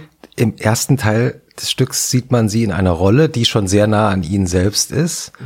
Und dann plötzlich macht sie ja so einen Klick. Und dann habe ich das Gefühl, da ist Nina Hoss und die spielt Nina Hoss. Mhm. Und jetzt gerade hatte ich auch das Gefühl, spielen Sie, Sie spielen, selber eigentlich? Oh Gott. Nee. Haben, haben Sie das manchmal? Nee, nee. Ich habe eigentlich nie, äh, also im Privaten kann ich überhaupt nicht spielen. Das ah, ja? finde ich total lächerlich. Ja. ja, das. Äh Ertappen Sie sich nicht manchmal? Es gibt ja sowas wie, wie sagt man so auf Französisch? Die Berufsdeformation, also die das, das ja, aber was soll das sein? Was sollte man dann machen? Ne? Ich meine, was, was ist dann Spielen? Aber mir geht das ständig so, dass ich, ähm, also zum Beispiel der kluge Christoph hatte gestern im Vorgespräch, was wir hatten, auch gesagt, wie ist es eigentlich, wenn die Frau in verschiedenen Sprachen spielt? Taucht, also mir geht es so, wenn ich Englisch spreche, bin ich ein anderer Mensch. Als ich noch Französisch sprechen konnte, war ich ein anderer Mensch. ähm, wenn ich, wenn ich daheim bin und mit meinen, meine Freien. Ist es jetzt Badensisch? Das, der Versuch, ich brauche, Versuch, ich brauche eine Woche, um das, das wieder hinzukriegen. Honoration. Neu, das Badensisch. ist anders. Ähm, oh mein Gott. Ähm, was ich eigentlich sagen wollte, ich bin jedes Mal, glaube ich, ein anderer Mensch, schon durch Sprache. Und äh, merke auch, dass man natürlich den ganzen Tag irgendwelche Rollen spielt, aber ich bin ja jetzt kein Profi. Das heißt, ich dachte, beim Profi ist es noch viel schlimmer. Der hat das komplett zu Ende therapiert und ist nur noch, äh, besteht noch aus Würfelchen von Persönlichkeiten, die er so hochwerfen kann und dann. Nee, du analysierst nee. das ja anhand einer Figur. Du musst hm. ja praktisch ein Leben verstehen. Hm. Und äh, dann, äh, es gibt diese Schauspieltheorie zum Beispiel natürlich, dass du wir alle stellen etwas nach außen dar, was wir gerne hätten, hm. was, wie die anderen uns wahrnehmen. Hm. Und äh, da gibt's aber eine Diskrepanz zu dem, was man wirklich ist und was man darstellen möchte. Und, man, und manchmal, man hat einen Grundwunsch oder Sehnsucht in sich. Und das schießt manchmal raus, ohne dass man es will. Hm. Und das sind die, die Momente, die du finden musst, sozusagen, äh, wenn du deine Figur durcharbeitest. Wann sticht das raus? Wann äh, kommt, äh, zeigst du jemanden, der sich vermeintlich im Griff hat?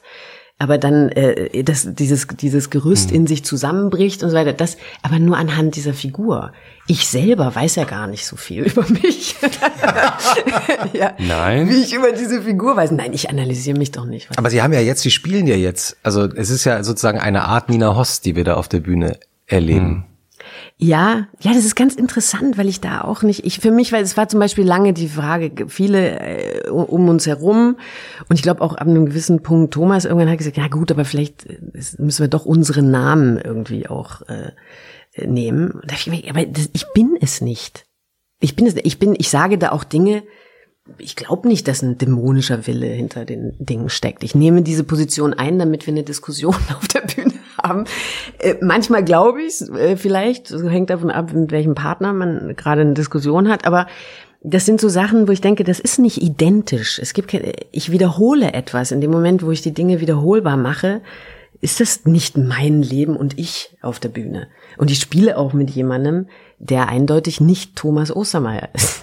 Also wäre nur ich diejenige, die hier so tut, als wäre sie identisch und so. Und der, ich finde das auch eher, äh, mich würde das eher einschränken, glaube ich. Ähm, weil das, ich finde das Konzept irgendwie merkwürdig im, im Kopf, dass ich so tue auf der Bühne, als wäre ich ich. Also mhm.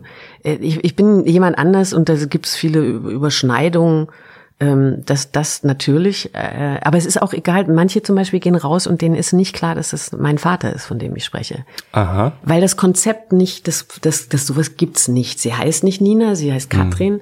und ähm, das könnte sein, aber das ist natürlich Theater, das ist es nicht. Und das macht auch nichts. Das ist in Ordnung. Aber es gibt diese, also in, die Figur auf der Bühne ist ja eine denkende Schauspielerin, was ein großes Problem ist, weil sie den Regisseur eigentlich ziemlich nervt. Genau.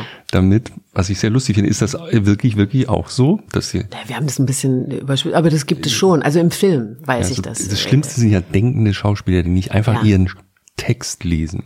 Naja, lesen. Nein, aber es gibt schon diesen Spruch, den man auch ab und an mal gehört hat, vielleicht, äh, dass man, äh, dass man dann sagt, denk nicht so viel, mach einfach. Mhm. So, also dieses, äh, weil man kann es natürlich auch übertreiben. Wenn du das immer verdenkst, dann weißt du gar nicht mehr, was du machen sollst. Manchmal muss man es einfach ausprobieren. Aber ähm, ja, das ist, das ist ja ein Element in dem Stück.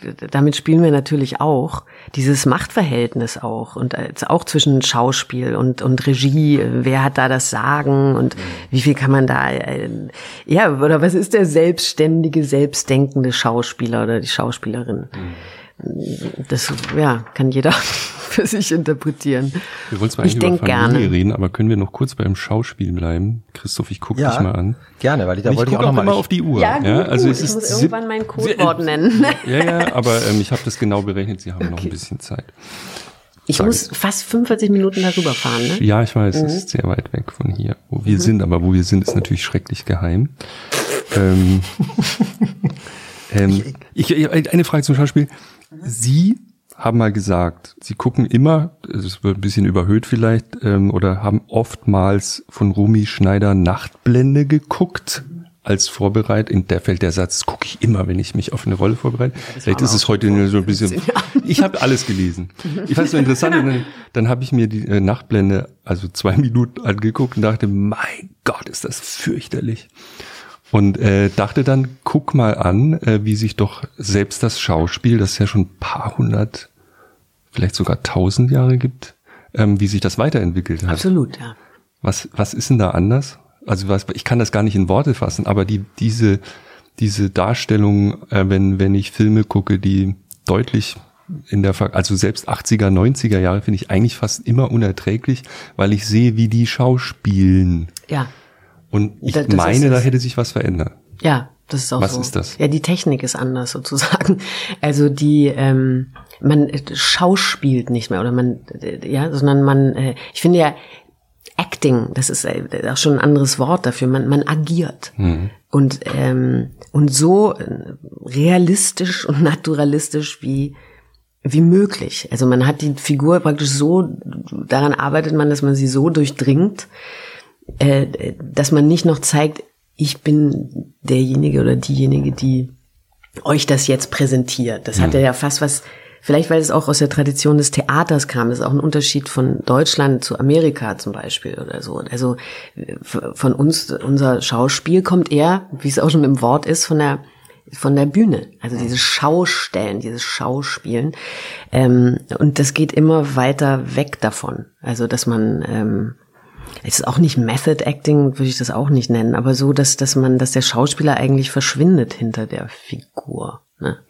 Das, das ist, das ist es vielleicht immer mehr. Aber zum Beispiel, wenn, wenn ich so Filme äh, benannt habe und auch Nachtband, ich kann mir das immer noch angucken. Ich gucke mir dann nicht den ganzen Film an, sondern es gibt Momente bei dieser Frau, äh, die sind einfach, die kann, die, die, die sind einfach umwerfend. Zum Beispiel, wenn sie später äh, in diesem in diesem Wohnzimmer oder was weiß ich oder Schlafzimmer sind und der Fotograf kommt rein und er will sie fotografieren und sie ist vollkommen ungeschminkt und spielt mit ihm und drunter ist eine also eine Verletzung und eine ja, äh, ja, eine Verletzung, das ist es vielleicht, eine Lebensverletzung. da hat jemand was begriffen äh, vom Leben und ist und scheut nicht davon davor zurück, das äh, uns zu schenken. Und das ist was, das, das animiert mich. Da- das, deswegen gucke ich mir das manchmal an, dass ich denke, da ist eine Frau, die uns so viel ähm, durch die Augen, durch das Venen, die, die versteht, die weiß was und, äh, und schenkt das her. Und muss man dafür ein ganz fürchterliches Leben gelebt haben, um dann diesen Blick dann zu haben von Romy Schneider. Nee, aber, aber ähm, nicht so tun, als gäbe es es nicht im Leben. Äh, Also praktisch voll leben. Sie haben wahrscheinlich ein wahnsinnig langweiliges Leben. Also als Privat oder Party. Nee, ach so, nee. Ja, Also nee, so. Ich bin nicht so eine Partymaus, nee, das stimmt. Aber auch nicht, ich bin auch nicht, ich scheue jetzt auch nicht davor zurück, irgendwie bis spät in die Nacht. Äh, aber vielleicht eher so zu, zu sitzen, zu diskutieren, hier Wein mit zu Wein, trinken den und wir so. nicht trinken Ja, genau, weil das noch zu früh ist. Vor der Vorstellung. ja, eben. Wurde schon, ja, das ist aber, ja, aber früher bin ich schon äh, Party machen gegangen und so. Aber, aber es ist, äh, ja, in der Hinsicht ist es eher langweiliger. Wir, wir haben in den Archiven äh, über sie äh, eine Filmkritik von 1996 gefunden. Auf der Fernsehseite der Süddeutschen Zeitung, erschienen am 13. Dezember. Und ich finde es deshalb so besonders, äh, da geht es um das Mädchen Rosemarie. Äh, und der Kollege Kai Strittmatter übrigens ähm, schreibt also eine Eloge über den Film und auch über sie. Und dann schreibt er einen Satz, spätestens heute also wird Nina Hoss berühmt werden. Und er hatte recht. Ja, ja, das war schon, äh, das war irgendwie was Besonderes. Es war natürlich auch ein großer, großes Glück für mich, ja, dass ich, äh, dass Bernd Eichinger mich da in diesen, in dem Film von Filzmeier gesehen hatte und aus irgendeinem Grund dachte, dass ich diese Rosemarie spielen soll. Ja. Und, ähm, und ich dann auch tatsächlich, auch mit so einer, ich glaube, so einer jugendlichen Leichtsinn, dachte, ich habe die begriffen, ich weiß genau, was, und wie ich das mache und war da vollkommen angstfrei. Sie waren, auch wie alt waren Sie da? 21 oder? Ja, So. dann Nee, 20, nee, 19. 19. Ja, ja, und bin dann, ja, ja. 19. Und dann, äh, und bin da einfach vollkommen angstfrei rein gegangen und hatte überhaupt keine Ahnung, was, was mich da umgibt äh, und so. Ich, weil ich von Fernsehen keine Ahnung hatte in Deutschland. Ich war immer nur theaterorientiert so, ne? Und Film vielleicht so, den französischen Film und den amerikanischen Film und so. Aber äh, und und dann diese Rolle und dann bin ich ja wieder, dann habe ich das gemacht und bin wieder zurück äh, auf die Schauspielschule und habe überhaupt nicht, äh, nicht im geringsten geahnt, was da. Ich glaube, er bezieht sich darauf, dass nachdem dieser Film lief, den haben damals waren es glaube ich 8,9 Millionen Leute gesehen, was ja heute zu Tatort sein jetzt auch nicht mehr so umwerfend ist, aber das war, waren einfach viele und ähm, am nächsten Tag waren sie berühmt. Das ja, war, äh, aber, aber, immer noch ja. so dass man mich nicht erkannt hat, weil ich diese weißblonden Haare hatte und so weiter. Also mhm. ich sah ja privat vollkommen anders aus äh, als das Mädchen Rosemarie. Insofern bin ich äh, nach wie vor unbehelligt durch die Straßen gegangen und so. Also insofern und war dann auch wieder an der Schauspielschule. Es war alles ganz gesund, muss ich mhm. sagen. Das war vielleicht mein Glück. Aber also, jetzt jetzt ging ja eigentlich die Rakete los. Ne? Sie müssten jetzt die nächsten 100 Jahre auf allen Titelseiten der wie heißt das, der bunten, Christoph, du kennst dich doch mit sowas aus und diesen ganzen mhm. etwas. Und ähm, dann müssen sie nach Hollywood gehen und es ist alles vorgezeichnet und sie haben sich irgendwie ihrer Zukunft entzogen, hatte ich. Also sie, naja, zurück an die Schauspiel, erstmal lernen, wie das hier geht und ich will übrigens zum Theater und gar nicht nach Ne? Also das, ja, aber das war, es war gar nicht so. Sehr, ja, es klingt so Heute würde man sagen, ja, nerdig. Ich will, ja. ich will als, ich bin doch Theater und. Nee, nee. ich bin, ich bin zurückgekommen. Ich dachte, hey, ich möchte studieren. Ich möchte diese wilde Studentenzeit haben. Mhm. Ich habe keine Lust jetzt gleich ins Business reinzugehen. Mhm. Das war es eher. Also ich hatte, ich hatte, ich bin mit Filmen wie, äh, ähm, na, wie heißt denn jetzt dieses Schauspiel? Schulenfilm äh, in Amerika, Fame, mhm. mit Fame aufgewachsen und all das, ja. Ich wollte diese Zeit, die hatte ich, das war ja mittendrin. Wieso sollte ich das auf einmal aufhören? Das war spannend, das war aufregend. Wir haben äh, Party gemacht, wir haben uns ausprobiert, wir haben und ich wusste, diese Zeit kriege ich auch nicht mehr. Wenn ich jetzt gleich in in den Beruf gehe, ob auf der Bühne oder äh, im Film, dann muss ich mich gleich so einem Urteil stellen. Und da hatte ich überhaupt keine Lust zu. Ich wollte mhm. ausprobieren und gucken. Sachen, ich habe da Sachen gespielt, die äh, ja, so Trinkolo und solche, solche, solche äh, Figuren. Erstens ein Mann, zweitens würde mir das heute niemand antragen. ja, weil, ähm, äh, oder ja, vielleicht jetzt dann langsam, aber äh, weil man mich nie so als komische Figur gesehen hat, sozusagen. Also ich konnte mich aber ausprobieren und wusste, nee, das steckt alles drin, das kann ich alles mal probieren, wenn, wenn ich will. So, ne? Und deswegen habe ich das gemacht. Also, Sie haben ja mal gesagt, Sie, Sie warten auf Ihren Billy Wilder. Ja, auch nicht wirklich. Wenn also, mir dann irgendwann alle immer sagen, wann machen Sie mal eine Komödie? Und ich denke mal, ja, mein Gott, wenn da irgendeine gute Komödie kommt, mache ich eine Komödie. Mhm. Wenn die nicht gut es ist, Es gab seither die ein oder andere Komödie im deutschen Kino. Das habe sogar ich mitbekommen. Mhm. Sie waren da Gott sei Dank nicht. Herzlichen Glückwunsch. Ähm, aber so dieses, ähm, ich finde es, ich, ich bleib mal bei dem Wort, so ein bisschen nerdig fühlt es sich schon an. Also auch Petzold sagt zum Beispiel, das ist die Frau, die immer am besten vorbereitet ist. Ne? Und es ist auch, also man ist so, man bereitet sich so Sie lange hat gerade vor. kurz an die Decke geschaut. die, die gut vorbereitete Frau. Nee, stimmt das gar nicht mehr? Das kommt da, äh, das kommt, das war so eine Geschichte, als wir Toter Mann gemacht haben, unseren ersten Film. Übrigens dann die, eben die nächste große Begegnung für mhm. mich, die relativ kurz nach äh, Mädchen Rosemarie war, auch für mich ein Rettungspunkt, würde ich sagen. Nicht währenddessen habe ich das nicht begriffen, aber im Nachhinein, weil ich äh, durch ihn und seine Art des Filmemachens in eine vollkommen andere Richtung äh, mhm. gekommen bin, die mir viel mehr, äh, nee, also ich will das gar nicht gegeneinander ausspielen. Ich habe das geliebt, äh, das Mädchen Rosemarie, aber äh, das war das, was mich jetzt äh, interessierte, ja. Und ich hatte die Möglichkeit, daran zu arbeiten. Das war bei Toter Mann, äh, bei der ersten Probe, Leseprobe und so weiter, da habe ich, ähm, dadurch, dass ich noch nicht so viel, ich wusste noch nicht so viel und er schlug da um sich mit Namen und so und ich dachte mir, mhm. was ist denn das? Muss ich aufschreiben. Und er hat das eben gesehen, dass ich das so mitschreibe, wie so eine gute Schülerin. Aber ich dachte, nö, ich muss das mal, wer sind die denn? Ich muss die Filme mhm. gucken, ich mhm. muss die Bücher lesen und so weiter. Und ähm, daher kommt es, dass er, dass er sagt, ich ähm, bin so die Musterschülerin äh, gewesen. Und da war er kurz ver verschreckt. Da hat er gedacht, um mhm. Himmels Willen, ist die dann so beim Spiel auch oder wie, wie wird das?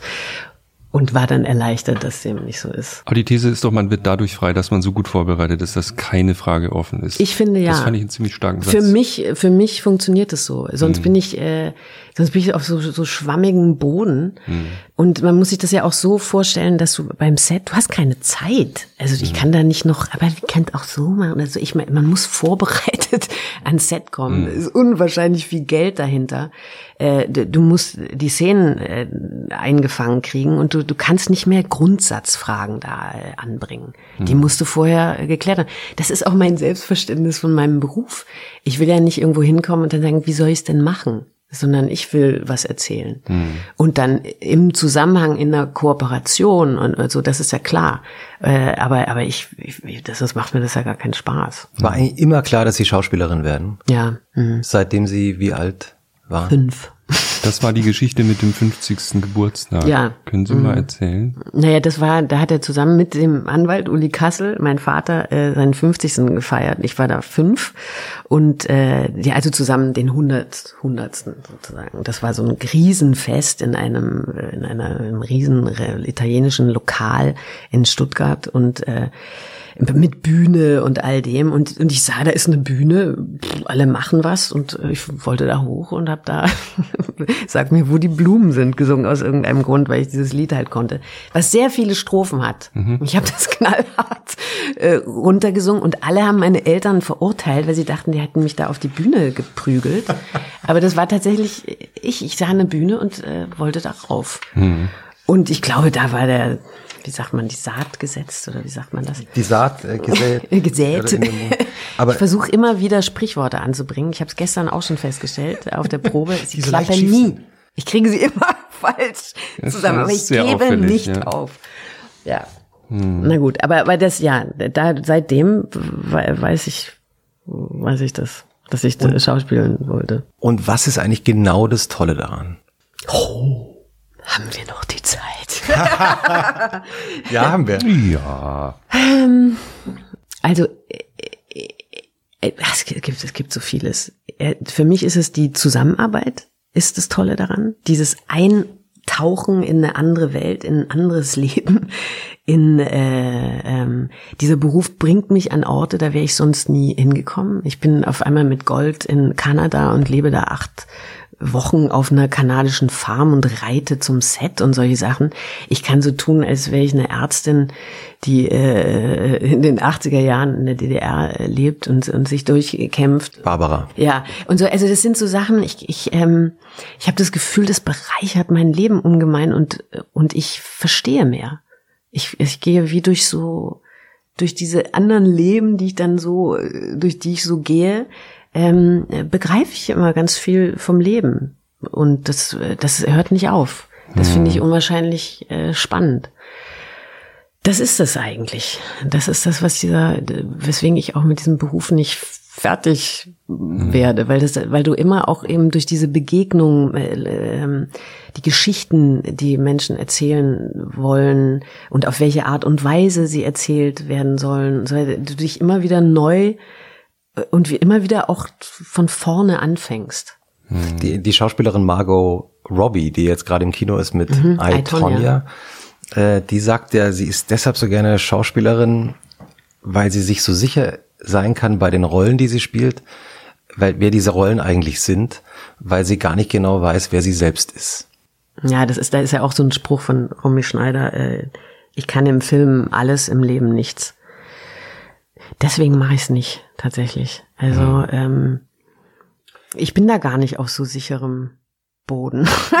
Bei den Wenn Rollen? ich, ja, mhm. nee, also weiß ich gar nicht. Schon im, im Sinne von, was ich erzählen will, aber, äh, aber nicht so, dass ich denke, oder ich meine, ich verstehe schon, wie sie es meinen. Du weißt immer, wie die Szene ausgeht. Mhm. Das weißt du im Leben nicht. Aber das wiederum finde ich das Interessante am Leben. deswegen, deswegen ist das irgendwie nicht mein, mein, mein Punkt, so, ja. Ja. Ihr Vater, ne, der dann mit 62 nochmal den Regen, nein, das jetzt, wollte, den Regenwald retten ging, wollte ich jetzt ironisch sagen, aber der richtig tolle Sachen gemacht hat mhm. am Amazonas, der hat ja auf viele Weisen was hinterlassen. Ne? Also, und das ist ja auch der, der Neid, den man so als vermeintlicher Geistesarbeiter oft empfindet, dieser Typ baut Häuser, dieser Typ mauert irgendwas, da bleibt was zurück. Was ist Ihr Vermächtnis? was bleibt eigentlich von einem, der Schauspieler ist? Dass er ab und an jemanden äh, berührt und erreicht hat. Dass er im Leben manchmal Menschen abholt, die in, in dem Moment, das geht mir ja selber so, äh, in dem Moment plötzlich etwas, die irgendwie denken, ich bin ja an so einer Weggabelung, also ich weiß nicht genau, oder man was erlebt hat und man nicht genau weiß, wie man das einordnen soll, und dann geht man ins Theater, in den Film und denkt, ah, ich bin damit nicht allein. Ich, ich, so, und das sind, das sind so Dinge, ähm, ich finde, ansonsten müssen wir uns alle nicht so wichtig nehmen. Mhm. Ich muss nichts hinterlassen, das ist okay. Im, in diesem Moment äh, äh, versuchen wir doch alle was. Und äh, dann berührt man Menschen, dann gibt man was mit. Solange man im Gedächtnis bleibt, äh, ist da was noch da. So. Und dann irgendwann ist es weg. Ja. Wenn wir nicht in Napoleon sind oder was. Sie müssen jetzt gleich das Wort sagen, sonst kommen Sie ja, nicht ich, zur ich sag's jetzt auch. Ja, aber noch nicht sagen. Noch aber nicht. Noch, ja, ja, ja, nee, oh wir, ganz zum Schluss. Ja. Wir, wir haben eine riesige Bitte. Oh Gott. ah ja. Wir haben uns, wir haben uns, äh, wie Sie schon ahnen, oh, nee, ne? ähm, bisschen jetzt vorbereitet. Ihn singen. Christoph und ich sind natürlich ausgebildete Baritons. Ah, Gegenteil okay, ist der mit, Fall. Nicht alleine. Ja, okay. Nein, und wir, wir singen zusammen das Lied, was Sie mit fünf gesungen Ach, haben. Und natürlich können Sie den Text nicht mehr. Der Christoph Reismann. ich dachte die. Die, nein, ich lunke da auch noch. Ah ja, genau, so, wir können es so hinlegen, dass wir beide... Das sind da viele, ich weiß nicht, ich weiß immer nicht genau, wann, wann die Mädchen, die Männer und so weiter. Okay. Ich habe ähm, das gestern mit Hildegard Knef auf YouTube geguckt. Ich kann Hast sogar, du noch geübt oder ja, wie geheimlich? Nein, aber nur mal die Melodie nochmal. Also, ah, okay. Sag mir, wo die Blumen sind, wo sind sie geblieben? Sag mir, wo die Blumen sind was ist geschehen? Sag mir, wo die Blumen sind. Mädchen pflückten sie geschwind. Wann wird man je verstehen? Wann wird man je verstehen? Nicht alle fünf Strophen, oder? ich fand's, ich fand's schon ganz, das, wie heißt das, wie heißt eine Strophe war okay. Ja, ja also, ich, ich, ich glaube, wir haben es überstanden. Wir haben es hingekriegt. wie hieß dieses Wort? Pudding.